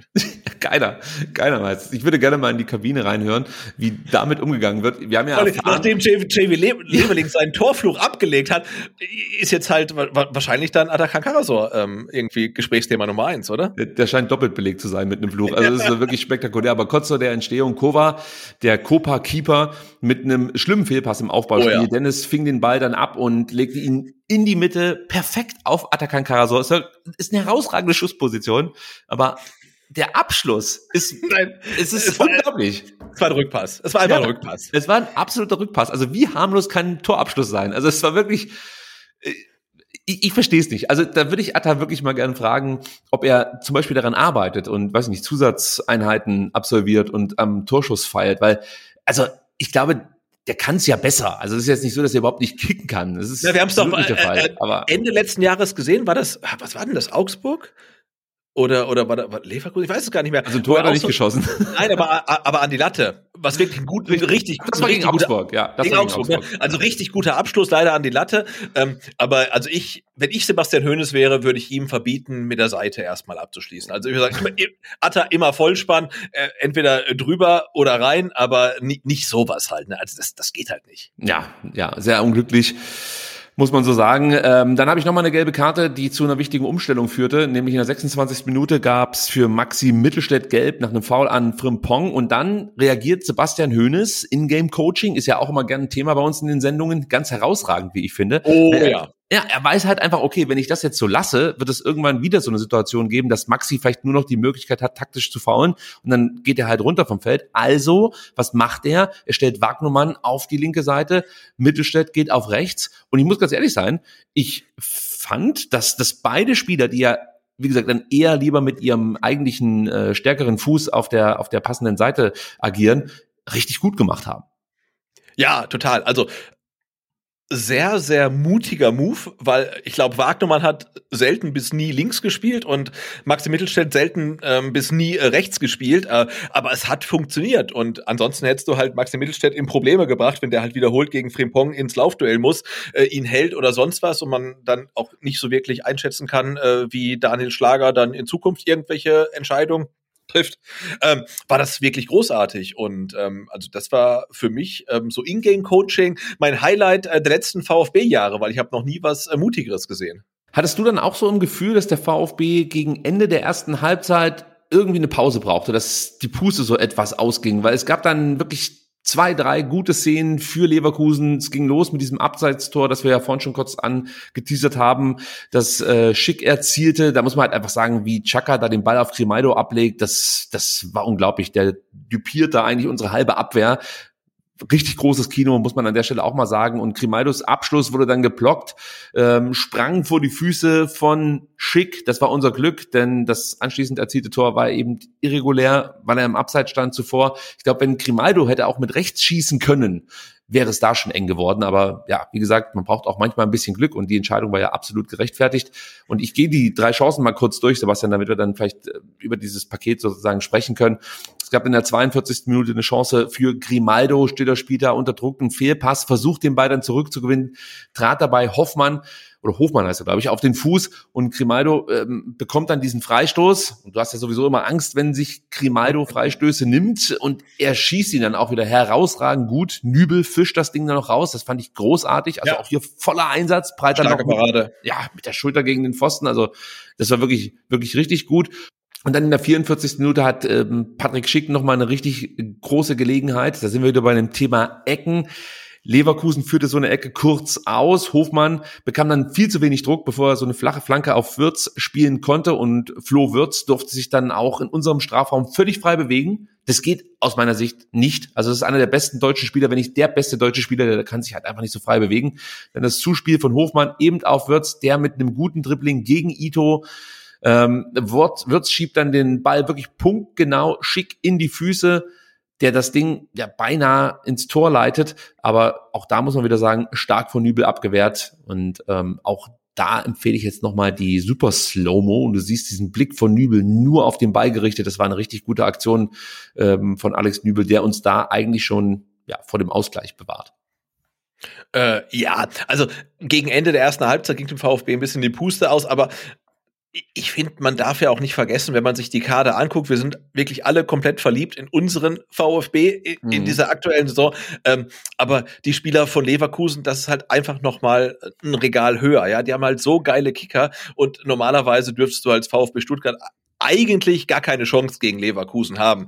Und ähm, dass der VfB in Leverkusen beim Auswärtsspiel im Pokal überhaupt ähm, dann ein 1 zu 0 in die Halbzeitpause bringt, ähm, das liegt daran, dass die Mannschaft halt top auf, top eingestellt war und wirklich auch von Anfang an, glaube ich, komplett ans Leistungslimit gegangen ist. Ja, und äh, ich glaube, es hat ähm, äh, Tobi Escher auch auf Twitter geschrieben. Also, äh, dass Leverkusen dann, jetzt greife ich mal voraus, gegen Ende des Spiels immer Tore schießt, das ist kein Zufall, sondern die bearbeiten bearbeiten ihre Gegner halt die ganze Zeit. Ne? Und man muss unfassbar viel Arbeit leisten, um Leverkusen wegzuverteidigen. Und irgendwann reicht die Kraft halt nicht mehr. Und das hat man beim VfB auch gesehen. Ähm, also das war wirklich ein Kraftakt, äh, die Leverkusener vom Torerfolg abzuhalten durch gute Defensivarbeit. Aber wenn da vorne halt Leute stehen wie, wie, wie, wie Patrick Schick, wie, wie ein Flo Wirtz, wie ein Grimaldo, also sorry, wie willst du das denn auf Dauer verteidigen? Ja, bin ich bei dir Trotzdem muss ich sagen, also der VfB hatte durchaus auch noch gegen Ende der ersten Halbzeit Möglichkeiten durch Ito und durch Undarf. Also man hätte dann vielleicht tatsächlich mit einem 2 zu 0 in die Pause gehen können, wenn man. Ja, ja absolut, absolut. Also die, die Chance von, von, von, Ito, von Ito ans Außennetz, ähm, die Chance von ähm, Karasor haben wir angesprochen. Also mhm. ich glaube, du, wenn du das Spiel oder wenn du ins Halbfinale kommen möchtest, dann musst du in der ersten Halb zwei, zwei Tore schießen. Also du hast die Ecke, ähm, die Anton dann halt zum 1-0 macht und dann muss halt entweder Undaf, Karasor oder Ito müssen das 2-0 machen, ähm, damit du das Spiel gewinnen kannst. Die zweite Halbzeit begann dann ähnlich wie die zweite Halbzeit am 14. Spieltag in Stuttgart, als der VfB ja auch mit einer 1 0 Führung in die Pause ging. Man brauchte so eine gewisse Anlaufzeit in dieser zweiten Halbzeit. Also Leverkusen dann gleich in der 48. Minute wieder mit einer großen Gelegenheit für Patrick Schick, Mittelstädt gegen Grimaldo. Das war noch ganz okay, macht den Weg zum Tor zu, kann aber den Ball nicht erobern. Das war das Problem. Roh stellte Hofmann war auch okay, aber vielleicht wäre ein bisschen mehr Druck besser gewesen. Also du merkst, auf was ich hinaus will. Es ist immer alles okay, aber nicht mehr okay, so richtig ja. gut, ja. Und anschließend ließ Leverkusen den Ball dann wirklich gut durchs Zentrum laufen. Der VfB kann ihn trotzdem sogar noch abfangen, ja, aber dann leider nicht klären, weil Rouault irgendwie unglücklich Karasor anschoss und so brachte man Wirt zurück ins Spiel der gut durchsteckte auf Schick, kein Abseits und die haben wir zum ersten Mal wieder Ito mit im Spiel, der zu spät rausrückte, deswegen kein Abseits und Schick scheiterte dann wieder an Jübel, der entschlossen den Block stellte, wirklich gut getimt aus dem Tor kam. Also was ich auch nicht vergessen möchte, Antons Grätsche, muss man auch noch erwähnen. Die behinderte nämlich Schick nochmal entscheidend bei seinem Torabschluss. Aber das war auch wieder wirklich grandios von Nübel zum einen, dann natürlich auch von Anton, da sind wir bei der Aufmerksamkeit. Und was man eben hier wieder kritisieren darf, und das sollte ja später dann auch noch ein Thema werden, war halt Ito, der irgendwie das, diese Abstimmung, die man sonst eigentlich bei ihm immer nur loben kann, die passte nicht so richtig an diesem Tag. Genau, und, und, und gerade Hiroki Ito und äh, Thema Abseitsfalle, ähm, das ist, glaube ich, echt so ein Punkt, ähm, wo man sagen muss, äh, ja, dass er vielleicht in den letzten Wochen halt mehr Spiele mit der japanischen Nationalelf gemacht hat ähm, als beim VfB Stuttgart. Und da stimmte tatsächlich die Abstimmung. Ich bin dann wieder im Hinterkopf. Sein letztes Spiel für den VfB war gegen Eintracht Frankfurt. Also äh, in Frankfurt, das war Ende November. Also er hat im Dezember, im Januar und Anfang Februar nicht für den VfB gespielt. Und ähm, dass er dann jetzt vielleicht in die Mechanismen und beim Herausrücken nicht ganz so eingebunden ist, wie es sein sollte, ist dann auch nicht ganz von der Hand zu weisen. Aber äh, und ich finde, er hat für sich gesehen, wenn man seine Statistiken anguckt, auch kein schlechtes Spiel gemacht. Aber gerade die Abstimmung mit der Abwehrkette, die passte halt nicht. Und äh, ja, wir hatten so ein paar Szenen, wo Ito ähm, dann vielleicht seinen ähm, Gegenspieler hätte ins Abseits stellen können. Andrich. Wieder Andrich. Andrich. 50. Ja. Minute, das 1 zu 1 fällt muss man sagen. Und auch da müssen wir darüber sprechen, Sebastian. Ja, also wird's im Vorfeld, ähm, ja, löst eine Pressingssituation wirklich grandios auf. Ich möchte nochmal sagen, ich bin kein Leverkusen-Fan, aber Flo Wirtz ist schon. Also ich bin, ich bin, ich bin Florian Wirtz-Fan, muss ich sagen. Und ich habe ja heute, heute auch gesehen äh, bei Sky eine Umfrage, ähm, also für die EM, ähm, welche Startelf äh, sich ähm, die, ähm, die, die deutschen Fans wünschen. Und ich gucke mir die an und denke, also wo ist Florian Wirz? Also ganz ehrlich, er ist doch der geilste deutsche Kicker aktuell, oder? Ja, finde ich auch. Also unglaublich, was er da so macht. Und wie gesagt, auch diese Situation hier, wie er diese Pressing-Situation einfach so auflöst. Also der braucht keine Dreiecke wie der VfB Stuttgart, er ist sein eigenes Dreieck ja. und löst das einfach auf. Dann verlagert Leverkusen natürlich auch super auf die, also auf ihre linke Seite. Grimaldos Flanke wurde dann von Rouault unglücklich genau vor die Füße von Andrich geklärt. Und jetzt, Sebastian, bin ich auf deine Einschätzung gespannt. Für mich ist Enzo Mio in dem Moment viel zu weit weg von Andrich und ich denke mir so, in dieser Zone musst du eigentlich immer in Reichweite sein. Also gerade bei so Typen wie Andrich, die sich halt einmal so einen Schuss nehmen, ja. Und auch in dem Moment, als Enzo eigentlich bemerken sollte, dass Andrich jetzt den Ball bekommt, trabt er aus meiner Sicht wirklich einfach viel zu langsam in Richtung Andrich. Da, da warte ich Attacke, ja. Also da warte ich halt im Endeffekt, muss da dem Mio zum Andrich mutieren, letzten Endes, und da angeflogen kommen und sich rächen für das Foul in der ersten Halbzeit. Ja. ja, aber das, das war zu wenig in dem Moment. Und dann kann Andrich wirklich unbedrängt diesen klasse Schuss setzen. Auch ja, das ja. muss man anerkennen. Und bumm, das Ding steht ein. Natürlich, also ähm, ich glaube, Enzo Mio ist dann tatsächlich eher offensiv als defensiv denkend. Insofern sehe ich ihm das nach, aber ja, äh, Robert Andrich hat wahnsinnig viel Zeit, ähm, um dann den Winkel ähm, anzuvisieren. es ist ein total schönes Tor, es ist ein geiler Schuss. Ähm, Nübel greift wieder nicht über. Ich bin kein Torwart-Experte. Ich glaube, auch wenn er übergreift, kommt er nicht an den Ball. Aber ich, ich sehe normalerweise in der Situation Keeper immer übergreifen. Er macht es da wieder nicht. Er wäre trotzdem nicht rangekommen. Also es war leider äh, ein ein richtig, richtig schönes Tor von einem Spieler, der nie hätte auf dem Platz stehen dürfen. Ja, und zwar grundsätzlich. Ja, niemals, niemals. Also, sorry, als wenn ich Schiedsrichter wäre, ich würde Robert Andrich beim Anpfiff die rote Karte geben. Ja. Und ey, liebe Leute, wir meinen das alles mit Augenzwinkern, außer bei Andrich, da meinen wir es ernst. Ich mein's ernst, also ich mein's komplett ernst, sorry. Nach zehn Minuten, Sebastian, äh, beendete der VfB seine Akklimatisierungsphase in der zweiten Halbzeit. Ähm, und dann entwickelte sich wirklich so ein ex extrem kräftezehrender Schlagabtausch, muss man sagen. Wirklich mit hochklassigen Passstaffetten, mit druckvollen Angriffen. Frimpong, der ein tolles Spiel machte, der war fast nicht zu verteidigen. Das, das war so großartig. Und der VfB Stuttgart vor allem war in der Lage, zurückzukommen. Und ich dachte mir nach diesem 1 zu 1, oh, das könnte jetzt schwer werden, weil mhm. ich natürlich den Ende der ersten, das Ende der ersten Halbzeit noch im Kopf hatte und mir die ganze Zeit dachte, okay, die, die wirkten schon etwas müde, etwas angeschlagen, ob da noch mal eine zweite Ausbaustufe gezündet werden kann. Ja. ja. Ich hatte, ich hatte tatsächlich so leichte äh, Leipzig-Hinrunde-Vibes, ne? Also du gehst mit 1 ja. in die Halbzeit, kriegst dann schnell das Gegentor und dann dachte ich, okay, wenn Leverkusen jetzt ernst macht, ähm, dann ähm, schießen die vielleicht auch schnell das 2-1, 3-1, dann kann es bitter werden. Ähm, aber ähm, da sieht man auch, ähm, der VfB ist tatsächlich seit dem äh, zweiten Spieltag auch gereift, ja. Und Absolut. sowas passiert nicht mehr. Und die haben die Energie, sie haben die Cleverness, ähm, und sie sind mittlerweile so abgezockt, um sogar dann in Leverkusen äh, zurückzukommen. Ja, sie liefen dann auch endlich mal wieder hoch an. Das hat man ja so ein bisschen eingestellt gegen Ende der ersten Halbzeit. Anfang der zweiten war es auch nicht so, wie ich mir das gerne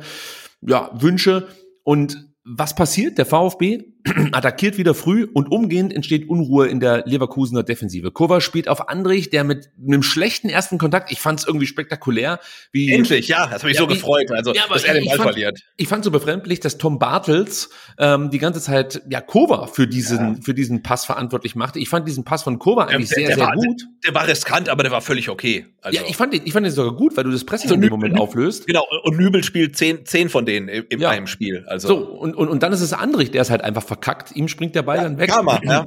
Stiller erobert den Ball, spielt raus auf Mio, der dann überlegt, Chris einsetzt. Auch hier Atta, Alter. Also er schießt ja keine Tore. Also, Atta steht, steht eigentlich im, im, im Passfenster und er lässt den wirklich ganz bewusst durch, weil er könnte ihn problemlos annehmen, aber er weiß, okay, ich treff's Tor eh nicht und er weiß, Chris Führig steht hinter mir, ich lass den Ball mal durch und das bringt dann auch so ein bisschen Unordnung in die Leverkusener Abwehr und Chris Führig steht dann ja relativ frei an der 16er Grenze, nimmt den Ball an, guckt einmal und er schlänzt dann noch tausendmal schöner als Robert Andrich ähm, das Ding halt links oben in den Winkel rein. Ja, super Abschluss und aber auch der Laufweg davor. Das war ja. halt auch richtig gut, wie er sich bewegt hat in der Box und halt einfach so den nötigen Freiraum bekommen hat. Das war auch hier wieder ein, ein wirklich richtig starkes Tor des VfB Stuttgart. Das war kein Glück, das war jetzt nicht irgendwie nach einem Standard oder sonst irgendwas. Nee, das war spielerisch allerhöchstes Niveau. Also wirklich großartig. Anders kann ich es nicht sagen. Wirklich und ich fand es schön, äh, dass nach dem Spiel der, ähm, der Reporter von ESPN, der mit den lustigen ähm, Pullovern und Jacketts, ich weiß mhm. gar nicht, wie er heißt, ähm, der stellt ja mal Fragen, die tatsächlich dann die deutschen Journalisten nicht stellen, weil der hat nämlich ähm, Sebastian Hoeneß gefragt, ob diese Bewegung rund um die Box rum, die Chris Führig, die Atakan Karasor, die Stiller machen in der Situation, ob das ähm, trainiert ist oder improvisiert. Und ähm, Sebastian Hoeneß sagte ja 50-50, also sie üben Muster, ähm, aber im Endeffekt ist es dann wirklich äh, spontan ähm, und äh, den Spielern überlassen, aber merkt halt auch, man muss natürlich im Training mal ein Stück weit da rein investieren und der Rest äh, ergibt sich von allein. Aber ich fand es mal toll, dass äh, dann äh, ja ein Journalist am Spielfeldrand nicht fragt äh, Maultaschen oder Spätzle, sondern mal fragt, hey, wie ergeben sich denn diese geilen Bewegungen rund um den 16 herum? Also trainiert ihr das oder nicht? Ne? Also man kann auch gute Fragen stellen.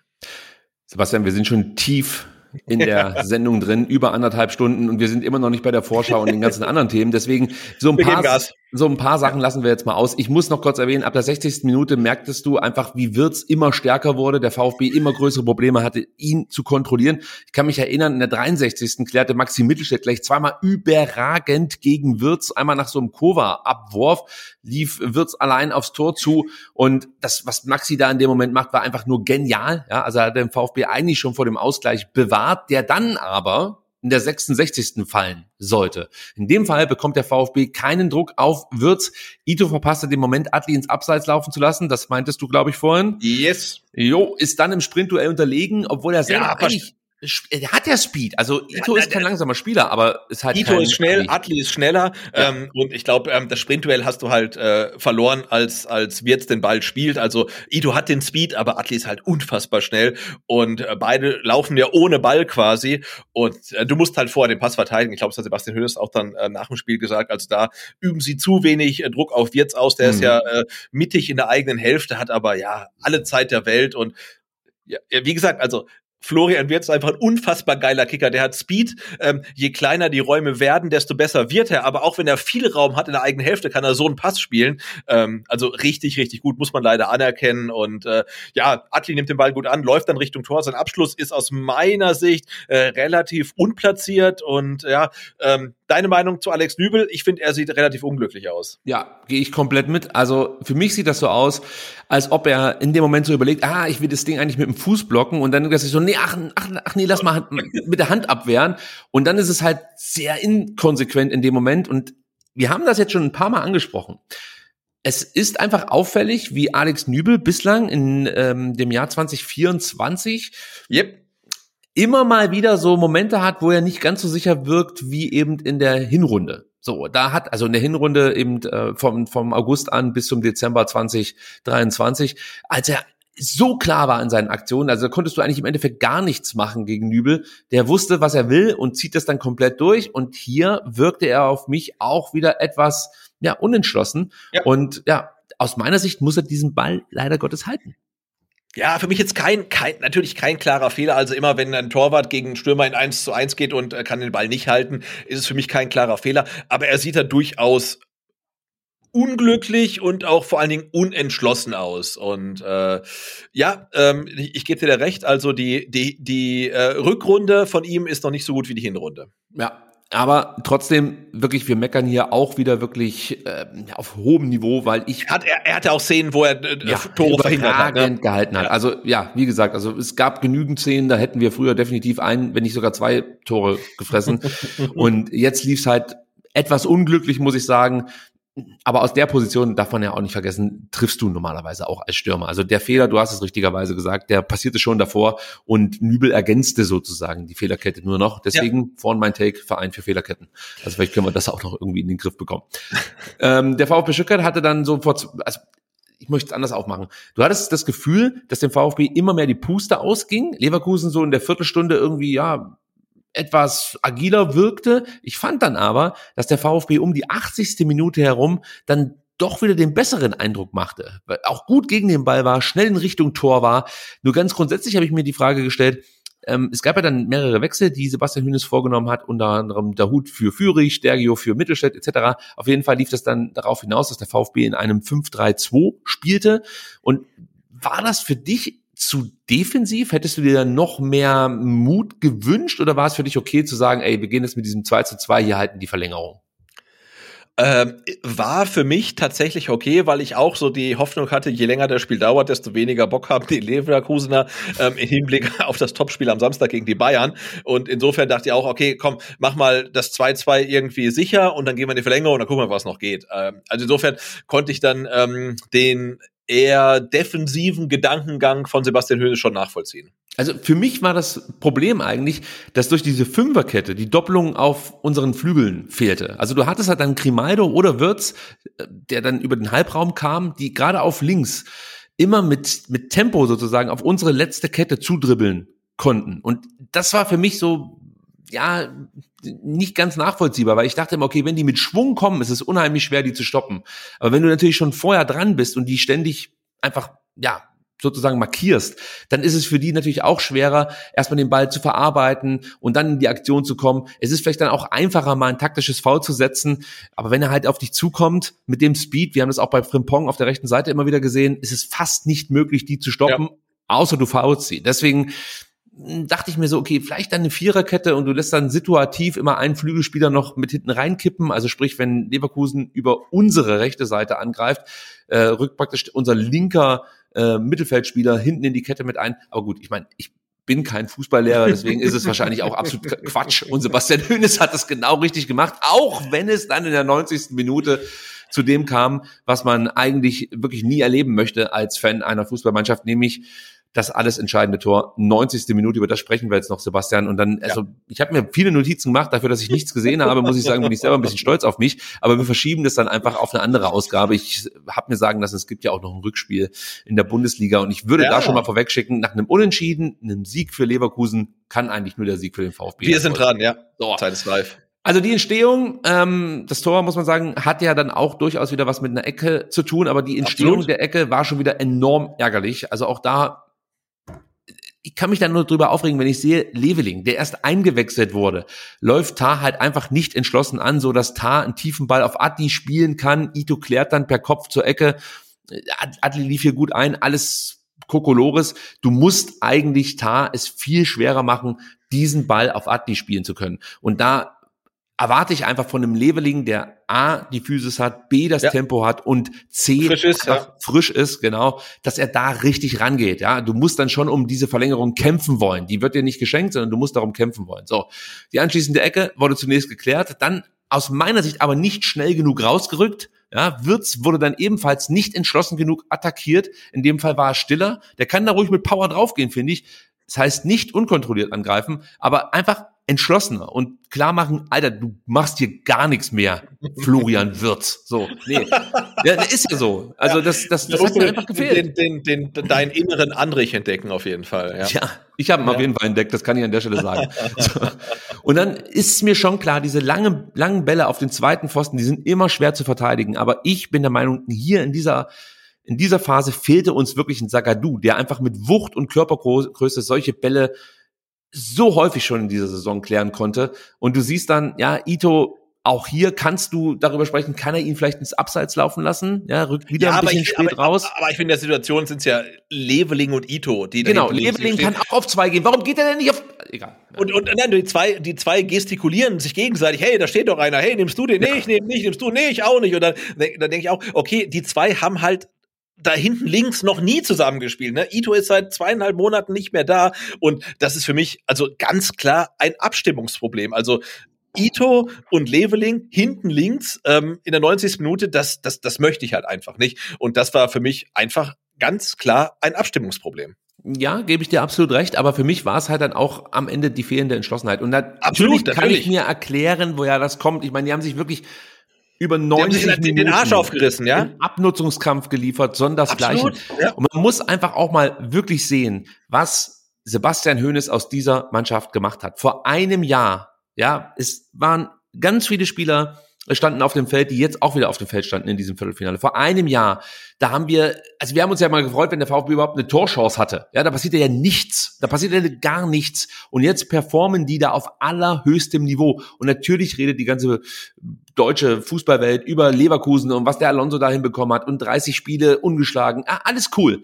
Aber ich finde das, was dem VfB in den letzten Monaten gelungen ist, noch viel bemerkenswerter. Denn den Leistungssprung, den unsere Spieler gemacht haben, ja, den sehe ich bei den Leverkusener nicht. Da sehe ich Spieler, die auch wirklich auf einem ganz hohen Niveau performen, dem man das aber immer schon unterstellt hat. Und beim VfB Stuttgart sehe ich jetzt Spieler, die weit über dem performen, was man ihnen eigentlich zugetraut hat. Und das ist, ist das, was ich hier an der Stelle eigentlich auch dieses, aus diesem Viertelfinale mitnehmen möchte. Der VfB hat sich maximal teuer verkauft, hätte dieses Spiel meiner Meinung nach auch gewinnen können. Es war eine ganz, ganz knappe Kiste. Hier muss sich irgendwie keiner schämen oder traurig sein. Das ist wirklich eine respektable Leistung gewesen und wenn ich irgendwie aus so einem Scheißpokal ausscheide, dann mit so einer Leistung. Weil da kann ich einfach sagen, okay, es ging nicht mehr. Du bist auf eine Mannschaft getroffen, die noch diesen kleinen, genau. diesen kleinen Takt besser war als wir. Und dennoch, wie gesagt, der VfB teuer verkauft, würde ich den Verein vertreten. So stelle ich mir das vor.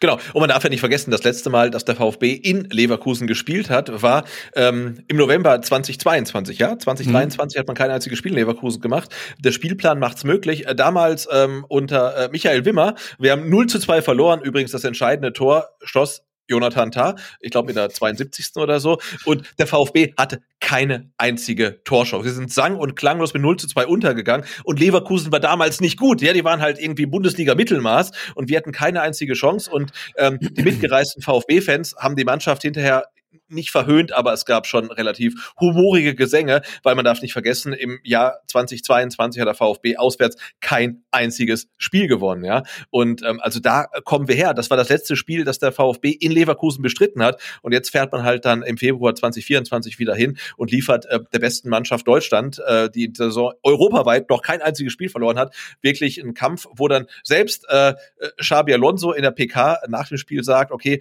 ähm, wir haben hier in der Bayer Arena noch keine Mannschaft gesehen, die so gut gespielt hat wie der VfB Stuttgart. Und ich finde, das darf einen dann schon ein bisschen stolz machen. Andererseits bin ich auch total wütend, dass man diese Chance hat liegen lassen, weil wenn man das Spiel gewonnen hätte, wäre es jetzt im Pokal Halbfinale ähm, gegen Kaiserslautern, wer? St. Pauli? Ja, und unter, nee, Fortuna und Düsseldorf, Kaiserslautern. Fortuna Düsseldorf, Kaiserslautern und Saarbrücken wahrscheinlich, weil die dann äh, gegen Mönchengladbach noch gewinnen. Also die Chance auf den Titel wäre historisch groß gewesen. Ähm, du wärst tatsächlich Titelfavorit gewesen, wenn du es gewonnen hättest. Insofern muss ein dieses Spiel, das man verloren hat, unfassbar fuchsen. Entspannt euch ein bisschen. Gut, Sebastian, wir müssen wieder mal volle Transparenz walten lassen, denn unsere Aufnahmesoftware, die wir für dieses Experiment hier genutzt haben, als sozusagen Feldforschungsversuch mit Hinblick auf eine spannende Europapokalsaison, ja. scheint noch nicht so stabil zu sein, wie wir uns das vorstellen. Dementsprechend mussten wir eine kurze Pause einlegen, sitzen jetzt aber wieder zusammen mit Good Old Skype. Das heißt, yes. an alle ZuhörerInnen da draußen, jetzt wird's Ton technisch wirklich richtig oldschoolig und bildmäßig wahrscheinlich auch, aber ich hoffe, ihr seht uns das nach. Außerdem haben wir ja wirklich jetzt schon ein richtiges Brett hier hingelegt, sind an die zwei Stunden rangekommen und haben uns jetzt Folgendes überlegt und wir hoffen, ihr seid damit fein. Wir werden jetzt noch kurz über Mainz sprechen und unsere Einschätzungen abgeben, was natürlich das Thema Startelf angeht, etc. Anschließend reisen wir noch ganz kurz das Thema Investoreneinstieg bei der DFL an, aber wir können schon mal anteasern. Ja, also wir nehmen das Ganze jetzt hier in der Nacht von Donnerstag zu Freitag auf. Es wird in den nächsten Stunden noch mehr kommen als das, was wir in den letzten Stunden wahrnehmen durften. Und, und das war nicht wenig. Und das war nicht wenig, absolut richtig. Und deswegen jetzt unser Angebot an euch, das ihr leider nicht ablehnen könnt. Wir werden in der kommenden Woche dieses Thema nochmal ausführlich bearbeiten, denn ja, dann gehe ich Fall. davon aus, dass sich jeder mal zu Wort gemeldet hat. Außerdem liegt nochmal ein Spieltag dazwischen. Wir können die Reaktionen der aktiven Fanszenen abpassen. Es gibt noch einen Doppelpass. Auch da wird es natürlich wieder ganz äh, interessante Wortbeiträge geben. Auch das werden wir berücksichtigen. Und das geplante Transfer-Update ähm, verschieben wir auch auf die nächste Woche. Ich hoffe, ihr seht uns das nach, aber wir wollen ja nicht jedes Mal irgendwie weit über die zwei Stunden gehen. Ähm, wir wissen natürlich, es ist dann Freitag, wenn ihr diese Ausgabe hört und habt nicht mehr so viel Zeit, um euch auf das kommende Spiel vorzubereiten, Sebastian. Und da sind wir schon beim Spiel gegen Mainz 05. Und wie immer wollen wir natürlich erwähnen, dieses Spiel könnt ihr beim VfB Radio live mitverfolgen. Die Partie wird am Sonntag ausgetragen. Dementsprechend, Sebastian, müssen die HörerInnen was tun? Äh, ja, wie immer auf äh, vfb.de ähm, slash äh, Radio gehen und dann äh, gibt es das Fanradio ab 15 Uhr, ab 15.15 15, dann mit richtigen Inhalten, ab 15.30 Uhr äh, beginnt dann das Spiel und dann äh, gibt es natürlich auch dann die Impressionen direkt aus dem Stadion. Und ähm, ich werde vor Ort sein. Und wenn ihr nicht vor Ort sein könnt, äh, dann ja, schaltet rein ins Fanradio, denn da äh, bekommt ihr dann das Stadion-Feeling kostenlos und live nach Hause geliefert. Und da wir es heute nicht einspielen konnten, bevor wir über Mainz gesprochen haben, möchte ich äh, ganz kurz machen. Sehr gut, sehr gut. Ich denke mal, Verkehrssituation dürfte jedem klar sein. Äh, um Stadion herum äh, ist es immer ein bisschen schwierig mit dem Parken und das gilt natürlich dann auch für den ja, ich sag mal, öffentlichen Nahverkehr, denn auch da kann man sich nicht jedes Mal darauf verlassen, dass jede S- und U-Bahn und Straßenbahn und Regionalexpress pünktlich irgendwo ankommt. Deswegen, wie immer der Hinweis, nehmt genügend Zeit mit, reist frühzeitig an, kommt noch beim Becherfahren vorbei, trinkt da vielleicht ein Bier oder Wasser, was auch immer ihr möchtet. Nur sorgt dafür, dass ihr nicht allzu knapp am Stadion ankommt, so dass es dann nicht für euch stressig wird, eure Plätze rechtzeitig einzunehmen. So, Sebastian, Mainz 05 spielte am Mittwoch gegen Union Berlin. Das Spiel endete 1 zu 1. Hast du irgendwas von diesem Spiel gesehen und kannst uns jetzt sagen, wie die Mainzer aktuell drauf sind? Also ich habe es ähm, tatsächlich ähm, relativ ähm, weitläufig verfolgt und äh, äh, relativ viel gesehen und es war ein ganz furchtbares Spiel, also genau ähm, wie man sich vorstellt, ähm, wie ein Spiel im Tabellenkeller aussieht. VfB-Fans kennen es ja, wie so ein Spiel im Tabellenkeller aussieht. Der Match äh, in, in Mainz im Stadion war knöcheltief und äh, ja, Union hat das gemacht, was Union macht und Mainz hat das gemacht, was Mainz machen kann. Und es war ein sehr körperliches Spiel, es war kein schönes Spiel, es ging eins zu eins aus. Ähm, ja, und ähm, ich glaube, wir müssen auf Johnny Burkhardt aufpassen. Ja, also das kann man an der Stelle schon mal sagen. Players to Watch machen wir natürlich nachher auch noch. Ich will kurz anfügen, dass Mainz seit zehn Spieltagen kein Spiel mehr gewonnen hat. Überhaupt haben sie bislang in dieser Saison erst eine einzige Partie gewinnen können. Und zwar, jetzt halte ich fest, gegen RB Leipzig. Okay, also immerhin. Also das zählt, das, das zählt doppelt. So, und ähm, dann gab es noch einen Sieg im Pokal gegen Elversberg. Auch das Immerhin, ja. ja. ist ja ein Honorable Mention, ja. ja, ja. Mit 1 zu 0. Aber ansonsten hakt es und vor allem hakt es in Sachen Tore schießen. Also da haben die Mainzer große Probleme. Deswegen gehe ich auch davon aus, dass der VfB Stuttgart mit einer beherzten Spielweise A zu Chancen kommt und B sich auch nicht ganz so sehr in die Hosen scheißen muss, dass Mainz halt immer mal wieder mit brandgefährlichen Kontern aufwarten kann. Natürlich Johnny Burkhardts Rückkehr und seinen Treffer am vergangenen Mittwoch. Ja, das sollte uns schon ein Warnsignal sein, aber im Großen und Ganzen finde ich, hat der VfB Stuttgart hier wirklich alle Trümpfe auf der eigenen Hand, muss sie nur noch ausspielen. Mainz hat so viele Schwierigkeiten, ich weiß gar nicht, wo ich anfangen soll. Ja, also sie haben Probleme, den Ballbesitz zu behaupten. Sie haben Probleme, ähm, ja, ich sag mal, Distanzschüsse zu verteidigen. Sie haben Probleme, Konter zu verteidigen. Sie haben selber Probleme, Tore zu erzielen. Also es hakt eigentlich an allen Ecken und Enden. Sie lassen dazu noch viel zu viele Chancen zu. Ja, wenn man sie überhaupt irgendwo auf dem Zettel haben muss, sind es wie immer die Kopfballduelle, die Luftduelle. Da sind sie sehr stark. Sie schlagen auch gute Standards. Ja, also natürlich ist das mhm. immer ein mhm. Mittel, aber ich gehe mal davon aus, dass es bei unserer Mannschaft ja auch einen gewissen Lernprozess gibt. Ja, ist zumindest meine Hoffnung. Und was Mainz auch ganz gut macht, ist tatsächlich, wenn sie mal in Führung gehen, ja, was nicht allzu oft passiert ist in dieser Saison, diese Führung auch zu verteidigen. Also das heißt, was uns nicht passieren sollte, ist ein Rückstand in Mainz. Äh, gegen Mainz, sorry, wir spielen ja in Stuttgart. Ich wollte gerade sagen, also ich habe äh, Sonntag meine Reisepläne eigentlich nach Cannstatt ähm, verlegt. Also nicht, dass ich nach Mainz fahren muss, in den Baumarkt. Keine Sorge, du musst nicht in den Baumarkt, du kannst ins okay. ehrwürdige Neckarstadion fahren und dort die Mainzer beim Fußballspielen zuschauen und begeistert dem VfB applaudieren, wenn sie dann wieder mit Brillanz ihre Angriffe nach vorne tragen werden. Ja, äh, ich möchte das Bild Mainz nochmal rund machen es gibt schon noch so ein paar ähm, Punkte, die uns vielleicht Sorgen machen sollten. Ich habe ja vorhin schon gesagt, eigentlich gehst du davon aus, dieses Spiel ziehst du locker lässig. Ähm, wenn du so halbwegs so auftrittst wie jetzt am Dienstag in Leverkusen, ja, wie soll Mainz uns denn schlagen? Also Mainz hat zumindest mal die gewisse Aggressivität, die du brauchst gegen den VfB Stuttgart, um denen halt das oder uns das Spielen so schwer wie möglich zu machen. Das bringen sie schon mit. Und dann eben das Thema Standards. Da sind wir anfällig. Auch da kann Mainz halt einfach punkten. Also das ist eine Möglichkeit.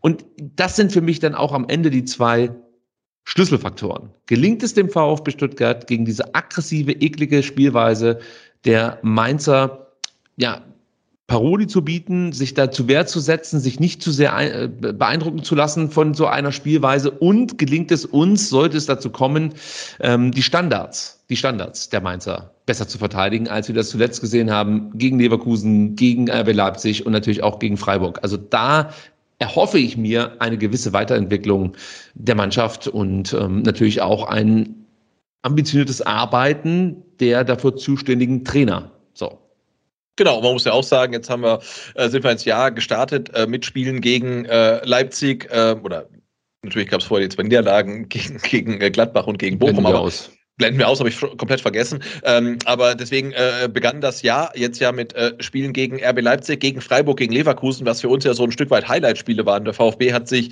in allen drei Spielen wirklich richtig, richtig gut präsentiert, konnte die zwei Ligaspiele gewinnen, hat im Pokal knapp gegen Leverkusen verloren. Ähm, aber jetzt kommen die Spiele gegen Mainz, gegen Darmstadt, gegen Köln und du spielst gegen drei Gegner, die wahrscheinlich sehr, sehr tief stehen werden, im VfB wenig Räume ge ähm, geben werden. Und wenn die letzten drei Spiele die Kür waren, waren, dann kommt jetzt drei Spiele lang die Pflicht, weil eigentlich musst du als VfB Stuttgart, als Tabellendritter aus den nächsten drei Spielen neun Punkte holen, ähm, um halt europäisch zu spielen. Und da bin ich mal sehr gespannt, weil ähm, das wird jetzt wirklich äh, wehtun. Also das wird keinen Spaß machen, weder den Spielern noch, noch den Fans, glaube ich. Ähm, das werden wirklich richtig zähe Partien werden, glaube ich. Wahrscheinlich gewinnen wir jetzt komplett locker 5 0, keine Ahnung. Ähm, aber die nächsten drei Spiele finde ich total spannend, weil du spielst jetzt gegen Tabellenplatz 18, 17 und 16. Ähm, und ja, eigentlich sind neun Punkte Pflicht.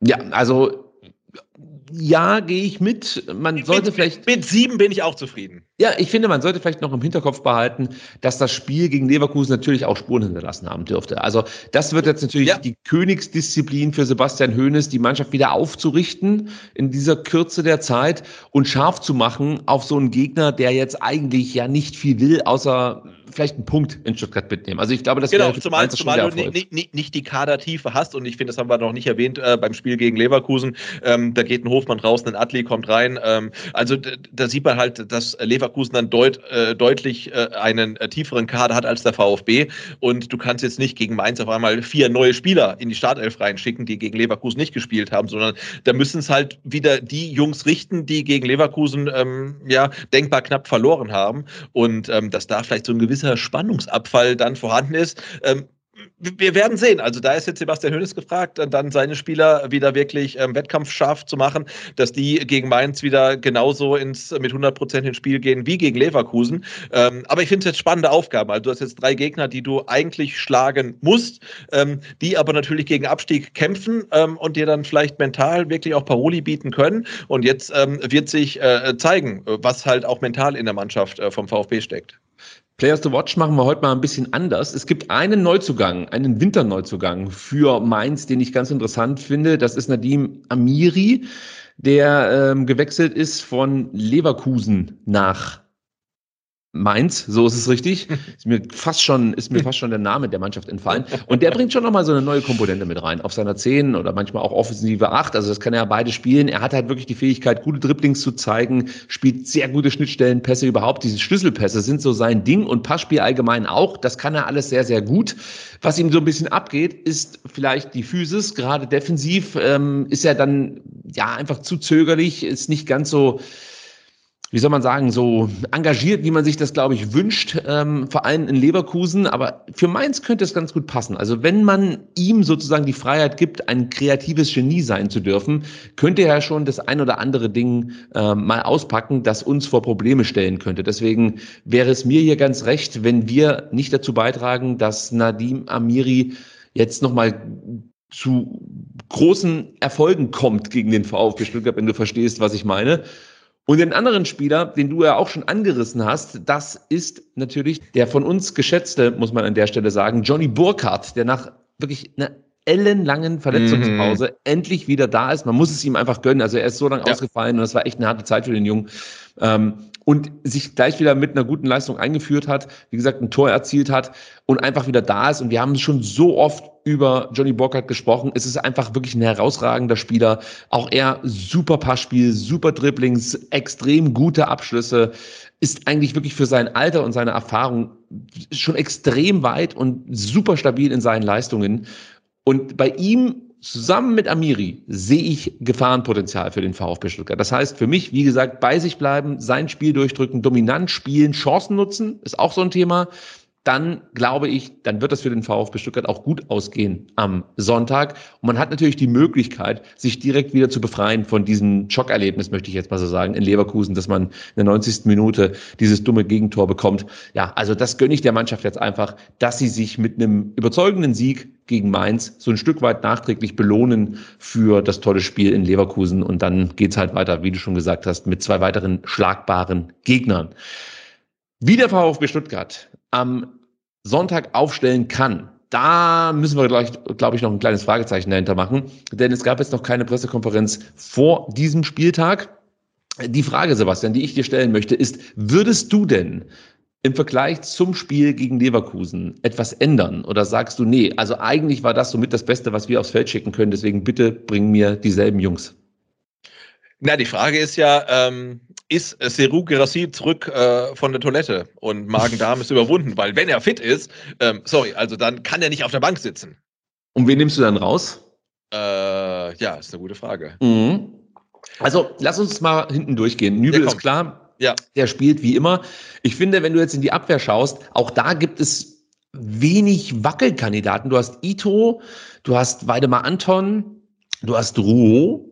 Ja, die Mhm. sind für mich safe. Und dann kannst Ja. du natürlich jetzt darüber sprechen, ähm, ja, ob zum Beispiel ein Wagnermann hinten reinrückt und dann die, du eine Viererkette bildest, aber was machst du dann mit, mit Mittelstädt? Also es ist schwierig, da jetzt die richtigen Leute zu finden, wenn du mich fragst. Wie, Ja, wie machen wir es in der Abwehr? Ja Dreierkette, auch- Viererkette? Schwierig, aber es ist ja auch klar. Also wenn alle, alle, alle zurückkehren, dann äh, hat äh, Sebastian Hoeneß wirklich Härtefälle. Ja, da sitzen Leute auf der Bank, die du eigentlich in der Startelf sehen möchtest, aber ähm, ja, nicht alle können halt spielen. Also, Also äh, okay, Da- dann, dann legen wir uns folgendermaßen fest. Ja, komm, wir also legen uns ich, mal fest. Ich äh, würde sagen, wir spielen mit Ruo, Anton und Ito hinten mit einer Dreierkette. Ja. Über die Außen würde ich wieder auf Mittelstädt und Wagnermann setzen. Vorausgesetzt, beide sind fit. Ja, Ja. Dann haben wir die beiden Positionen auch besetzt. Die Doppel-Sechs sollten meiner Meinung nach wieder Karasor und Stiller bilden. Mhm. Der Hut sehe ich da noch nicht. Der ist Nein, zu weit weg, wenn du mich Ja. fragst. Und jetzt haben wir halt die Härtefälle mit Mio, Fürich und Daft. Eigentlich kannst du keinen draußen lassen von diesen dreien. Also ich würde sagen, da die Zeit ja schon so weit fortgeschritten ist, sagen wir, Fürich, Mio und Undaf beginnen und ähm, Girassi wird eingewechselt. Ich glaube, darauf wird es hinauslaufen. Also letztlich spielen wir mit der gleichen Aufstellung wie gegen Leverkusen. Ja, ich glaube schon. Und, und Girassi, wenn er dann fit ist und seine Magen-Darm-Geschichte und äh, Afrika-Cup überwunden hat, dann wird er seine Spielzeit bekommen, ähm, aber vermutlich nicht von Anfang an. Und ich sehe schon Dennis Undaff wieder Richtung Bank jubeln, wenn er ein Tor geschossen hat äh, und ähm, Seru Girassi grüßen. Ich will noch ganz kurz eins ergänzen. Für mich würde es durchaus auch schon Sinn machen, wenn Girassi bei 100 Prozent ist, ähm, Mio mal draußen zu lassen, ja, weil der relativ viel gespielt hat und auch Ja. immer viel auf die Socken bekommt und dafür Ja, dann Girassi zu bringen, der dann ja mit Unda vorne den Doppelsturm bildet. Dann hast du Führig sozusagen, der da als Freigeist im linken Halbraum rumschwimmt. Ähm, du kannst Wagnermann vorschieben lassen auf dem rechten Flügel. Also da hättest du noch mal so ein bisschen Varianz drin. Ähm, aber an und für sich glaube ich, dass die Mannschaft, die jetzt am Dienstag gegen Leverkusen auf dem Platz stand, auch in der Lage sein sollte, die Mannschaft aus Mainz zu besiegen. Bin mal Absolut. gespannt, ob es auch so kommt. Okay, letztes Thema für heute und das reißen wir wirklich jetzt nur ganz knapp an und arbeiten dann bis nächste Woche daran, vielleicht auch noch ein paar mehr Informationen zusammenzubekommen und dann ausführlich darüber zu diskutieren, was wir jetzt von den neuen Entwicklungen rund um den potenziellen Investoreinstieg bei der DFL halten. Sebastian, ähm, Erstmal sollte man, glaube ich, klarstellen, bevor wir jetzt über Klaus Vogts Statement sprechen, dass dieses Framing-Investor-Einstieg etwas irreführend ist. Denn wenn ich das richtig verstanden habe, in den letzten Zeitungsartikeln, die ich gelesen habe, Interviews, die diverse Funktionäre gegeben haben, es handelt sich nicht um einen klassischen Investoreneinstieg, der jetzt Anteile der DFL sich aneignet, sondern es wird, korrigiere mich, wenn ich falsch liege, ein Tochterunternehmen gegründet und an diesem Tochterunternehmen beteiligt sich dann ein potenzieller Investor. Äh, ja, ja, genau, so ist es. Also die DFL verkauft sich nicht, also das ist natürlich ein relativ knackiger Begriff, der Investoreneinstieg, ähm, aber es ist tatsächlich so, äh, dass die DFL ihre Auslands-, also Auslandsvermarktungsrechte in eine externe Firma ähm, auslagert und da quasi einen Anteilseigner sucht, der dann allerdings für 20 Jahre einen Anteil der Auslandsvermarktungsrechte ähm, erwirbt. Und äh, ja, dieses Framing ist wahrscheinlich, keine Ahnung, entstanden, damit man halt schnell Schlagzeilen machen kann mit dem Investoreneinstieg. Ähm, und wie gesagt, die DFL hat nichts dagegen gemacht und merkt jetzt halt irgendwie mehrere Monate später, oh, das ist gar nicht so richtig gut für uns, wenn man immer von Investor spricht, den wir eigentlich gar nicht suchen. Ähm, aber Fakt ist trotzdem, man ähm, verkauft seine Zukunft für 20 Jahre jedenfalls anteilig und ähm, das finden nicht alle geil. So, und jetzt äh, kam, ich möchte mal sagen, neuer Schwung in diese ganze Sache. Also zum einen natürlich durch die Proteste der aktiven Fanszene. Übrigens nicht nur diese protestiert dagegen. Es gibt auch, ich nenne sie jetzt mal die ganz normalen Fans, die damit ein Problem haben. Gleichzeitig gibt es auch immer mehr Journalisten, die sich zu diesem ja, ich sag mal, zu der ganzen Thematik äußern und das auch eher kritisch beäugen und durchaus darauf hinweisen, dass es ja auch im Wahlvorgang an sich durchaus Themen gibt, die man nochmal nachbesprechen sollte. Wie gesagt, ja, an der Stelle Woche, auch äh, Grüße an äh, Mario Rika, der das, glaube ich, bei The Zone relativ gut kommentiert hat und sich da äh, fast schon mit Benny Laut gestritten hat, der gar kein Verständnis dafür hatte. Ähm, also ich finde es halt großartig, dass es dann auch ähm, Journalisten gibt, die das relativ reflektiert sehen. Ja, überhaupt, dass es eine kontroverse Diskussion darüber gibt, finde ich einfach wichtig, weil natürlich gibt es wahrscheinlich auch Sichtweisen, die sagen, also Menschen, die befürworten das, dass man eben jetzt sich einen Investor mit dazu holt, holt, der daran arbeitet, diese Internationalisierung, die, und da sind sich ja alle einig, offensichtlich gebraucht wird, ähm, voranzutreiben. Und den, den Dialog, der da stattfindet, den finde ich erstmal nützlich. Nur wäre es schön gewesen, wenn wir diesen Dialog hätten führen können, bevor es zur Abstimmung gekommen wäre. So, ja. Jetzt sind wir aber da, wo wir sind. Wie gesagt, nächste Woche gehen wir da nochmal ausführlicher drauf ein, weil es eben jetzt in den nächsten Tagen noch neue Entwicklungen geben wird, die wir dann berücksichtigen wollen. So. Auf was wir jetzt kurz zu sprechen kommen möchten, ist die Thematik, dass sich Klaus Vogt eigentlich als erster Vereinsfunktionär diesem Thema gewidmet hat. Und zwar mit einem Tweet über seinen ganz persönlichen Twitter-Account. Sebastian, mhm. vielleicht kannst du diesen Tweet erstmal ganz kurz mit uns teilen, damit wir danach zwei, drei Sachen dazu sagen können. Das mache ich gerne, denn äh, Klaus Vogt äh, twitterte, unser Verständnis von Demokratie, auch im Fußball, sollte sein, die Mehrheit entscheidet kann aber nicht sichergestellt werden, dass ein demokratisch zustande gekommenes Abstimmungsergebnis korrekt ist, sollte man im Sinne Demokratie und im Sinne unseres Fußballs miteinander diskutieren, ob eine erneute, transparente Abstimmung aller 36 Vereine in der DFL notwendig ist. Ich meine, ja, es ist notwendig. Dies wäre ein erster Schritt, der auch die Interessen der Fans ernst nimmt und die Situation in den Stadien beruhigen kann.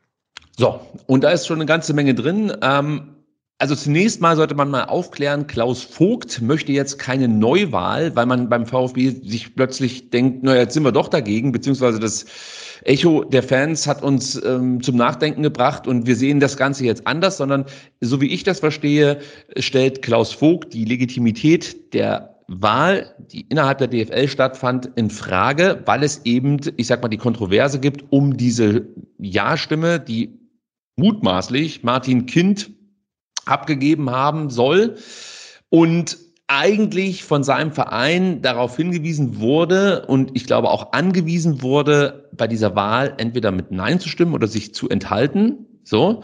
Und Klaus Vogt sagt jetzt eben, okay, offensichtlich hat sich da jemand über diese Weisung hinweggesetzt, in dem Fall Martin Kind, und wir sollten darüber sprechen, ob wir diese Wahl nochmal abhalten. Gegebenenfalls vielleicht sogar öffentlich und nicht eben als Briefwahl. Diesen Vorstoß, den begrüße ich erstmal. Das finde ich gut. Ich hätte mir zum Beispiel aber gewünscht, dass es natürlich schon früher eine Bewegung in dieser Richtung gab. Denn ich habe mir heute mal so angeschaut, es, es, es gab halt irgendwie 47 Prozent der Erst- und Zweitligisten, die sich gegen diesen Deal ausgesprochen haben.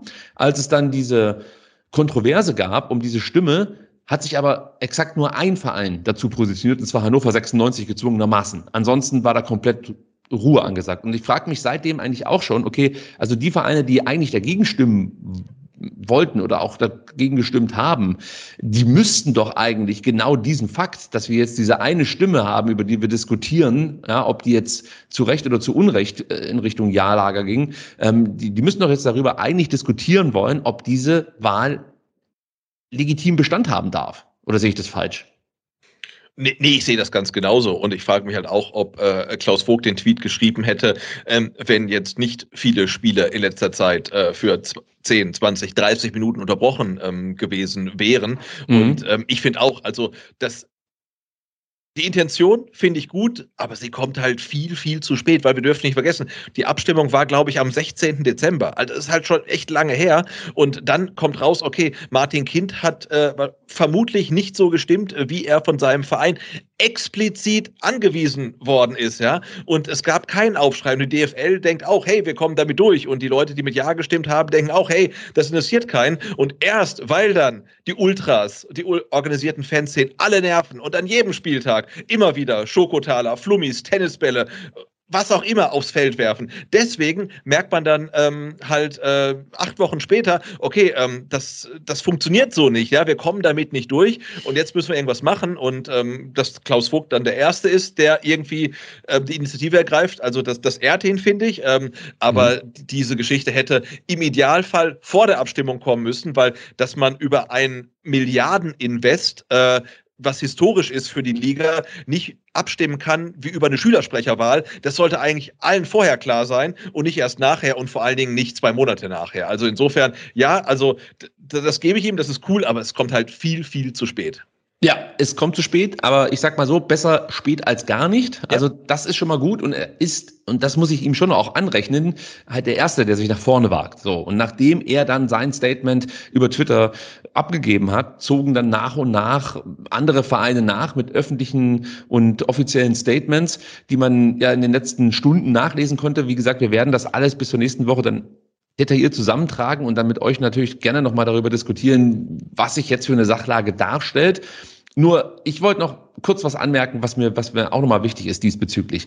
Also, ich glaube, es wäre tatsächlich gut, wenn der VfB Stuttgart nochmal in den Dialog mit den Mitgliedern treten würde. Und vielleicht geht das ja auch über Formate wie den dunkelroten Tisch oder dergleichen. Also das würde ich einfach für sinnvoll erachten, wenn es so ein Dialogformat gäbe. Und dann kann man, glaube ich, vielleicht auch manche Dinge nachvollziehbar erklären. Man muss es ja immer noch nicht verstehen können, warum man denn für Ja stimmt, aber damit man überhaupt mal ein Gefühl dafür bekommt, was spricht denn aus Sicht der VfB-Funktionäre jetzt für diesen Deal? Also wie genau profitiert der VfB Stuttgart von der Internationalisierung der DFL? Das wäre gut, wenn man das irgendwie schlüssig erklären könnte. Und dann würde mich natürlich dann von Seiten der DFL auch mal interessieren, ob es inzwischen irgendwie ein Konzept gibt, das mehr hergibt als eine Busankunft und irgendwie die, die Kabine zu filmen oder so. Weil was ich mich halt weiterhin frage ist, wer, und da wiederhole ich mich gerne, wer möchte sich denn zum Beispiel ein Testspiel und kommt, nee, ich nehme jetzt nicht das schlimmste Beispiel, sondern ich nehme das beste Beispiel. Wie groß wird das Interesse sein, wenn der FC Bayern München gegen Borussia Dortmund ein Testspiel in Los Angeles bestreitet? Das, ich sehe da einfach kein großes Potenzial. Vielleicht ist das Stadion ganz gut gefüllt, das mag schon sein, aber generierst du daraus neue Fans? Das sehe ich halt nicht. Ich glaube, die einzige Möglichkeit, die du hättest, um wirklich dann neue Fans zu gewinnen, ist die Spiele, die eigentlich im Ligabetrieb, im Pokal oder von mir aus der Supercup, die da stattfinden, dass du die sozusagen transferierst auf ja, den andere, auf die andere Seite des Ozeans. So. Und das ist eigentlich ein No-Go. Das geht nicht. Und selbst wenn du das machen würdest, würdest du dir das einzige Asset nehmen, was du eigentlich hast, was dich unterscheidet von den anderen Ligen. Und das sind die Fans. Ja, also wir hören die ganze Zeit so tolle Fans wie die Bundesliga, die findest du sonst nirgends. Und das ist im Endeffekt das, was wir den Menschen anderen Ländern sozusagen verkaufen möchten. Schaut mal, hier ist Fußball noch wie früher und die Stadien sind voll und die Leute essen eine Bockwurst und können sich auch einen Stehplatz leisten etc. Nur wenn ich dann irgendwelche Spiele in Amerika, in Asien, wo auch immer veranstalte, fehlen ja genau diese Fans. Ja, dann hast du halt schlechtere Fußballer als in der Premier League und in La Liga.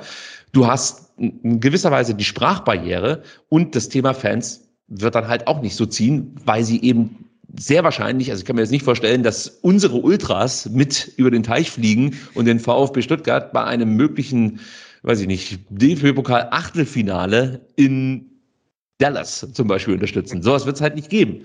Deswegen, ich brauche ein bisschen mehr als das, was ich bislang von der DFL gehört habe zu dieser Thematik und eine gewisse Strategie, die die ganze Geschichte nachvollziehbarer macht als das, was ich bislang bekommen habe. Denn ich denke mal, solange wir nur diese Informationen haben, die wir bislang haben, wird es ganz, ganz schwer werden, einen Großteil der Fans für diese, für dieses Unterfangen zu begeistern.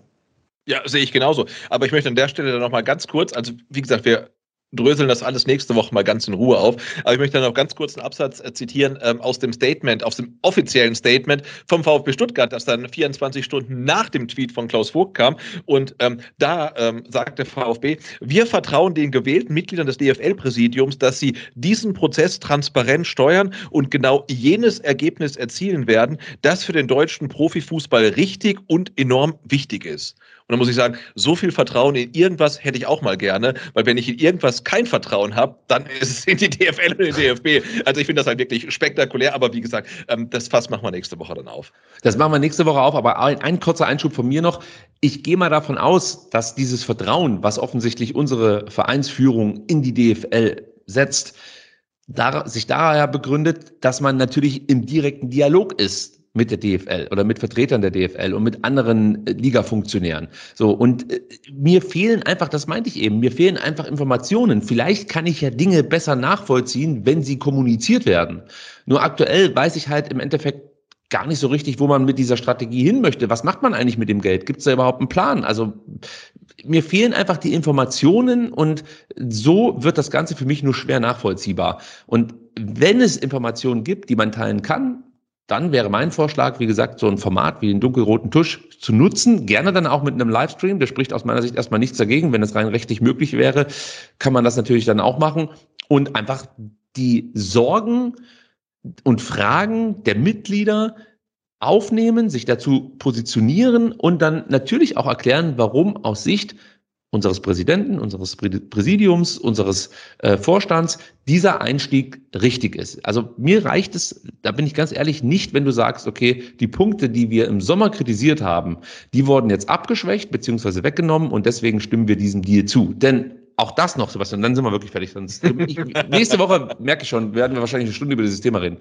Denn auch da muss, möchte, möchte ich ganz einfach mal sagen, der VfB Stuttgart, ja, dass der ein Interesse daran hat, dass diese Internationalisierung vorangetrieben wird, das kann ich super nachvollziehen. Also das hören wir auch, wenn Rufen Kasper spricht und man sieht da einfach Potenziale. Dass ich die nicht sehe, heißt erstmal gar nichts. Ja, ich bin auch nicht vom Fach und wahrscheinlich ist es eher so, wie es ein Rufen Kasper sieht, als so wie ich es sehe. Aber ich kann, ich kann nachvollziehen, dass der VfB Potenzial sieht, international eine größere Marke zu werden. Das kann ich alles nachvollziehen. Nur was ich, wie gesagt, nicht verstehe, ist, wie möchte man da hinkommen? Wie konkret soll das aussehen? Und das sind für mich leider keine Testspiele und auch keine exklusiven Einblicke in irgendwelche Kabinen dieser diversen Bundesliga-Vereine. Da müsste jetzt noch ein bisschen mehr kommen. Und das, da bin ich mir fast zu 100% sicher, das wird mit Sicherheit auch im Hintergrund irgendwie schon thematisiert worden sein. Nur es wird halt nicht transparent dargestellt. Jedenfalls mir gegenüber nicht. Und ich glaube, du weißt auch nicht viel mehr als ich zu dieser Thematik. Nein, absolut nicht. Und äh, mein Problem ist, ähm, ich traue den Leuten, die jetzt aktuell so ich sag mal, wirklich stümperhaft kommunizieren, auch nicht zu, dass sie aus den 700 Millionen, die am Ende übrig bleiben, äh, so viel draus zu machen, äh, dass der VfB in den nächsten 50 Jahren in Geld schwimmt, so wie alle anderen 35 Vereine. Das glaube ich nicht. Aber wie gesagt, da sprechen wir nächste Woche nächste drüber. Woche. Und, und dann sprechen wir auch drüber, ob es Zufall ist, dass sich der VfB Stuttgart in Person von Klaus Vogt erst dann kritisch über den Investoren, über den Nicht-Investoren-Deal bei der DFL äußert, nachdem der sehr wohl Investoren-Deal beim VfB in trockenen Tüchern ist, zu dem die DFL zustimmen müsste. Zwei Teaser dazu. Einmal, das hat alles nichts miteinander zu tun. Natürlich nicht. Und ich möchte noch klarstellen, dass stümperhaft bezieht sich auf die Kommunikation der DFL. Nicht ja, auf die Kommunikation des VfB Stuttgart. Niemals also wenn ich mich. das war zeitlich auf die DFL bezogen. Ja, ja, und wenn ich mich recht erinnere, gab es ja heute noch ein Interview von Klaus Vogt mit Sky, das fand ich ganz gut. Und ich glaube schon auch, dass er der VfB Stuttgart mit seiner Kommunikationsabteilung äh, Anteile daran hatte. Also das geht schon, was die Kommunikation angeht, in eine andere Richtung, als wir das von früher gewohnt sind. Also ja, es geht immer alles noch ein bisschen besser, aber Absolut, aber, aber das war jetzt tatsächlich für, für, von mir auf die DFL bezogen, weil man jetzt sechs Wochen nach der Abstimmung auf den Gedanken kommt, dass man eventuell mal Fanvertreter einladen könnte, um ihnen transparent die Prozesse zu erläutern, finde ich spektakulär. Also wenn man, glaube ich, richtig gut wäre, wird man es sechs Wochen vorher machen. Wenn man nicht ganz so gut ist, macht man es vielleicht zwei Wochen vorher. Wenn man richtig schlecht ist, macht man es halt sechs Wochen danach.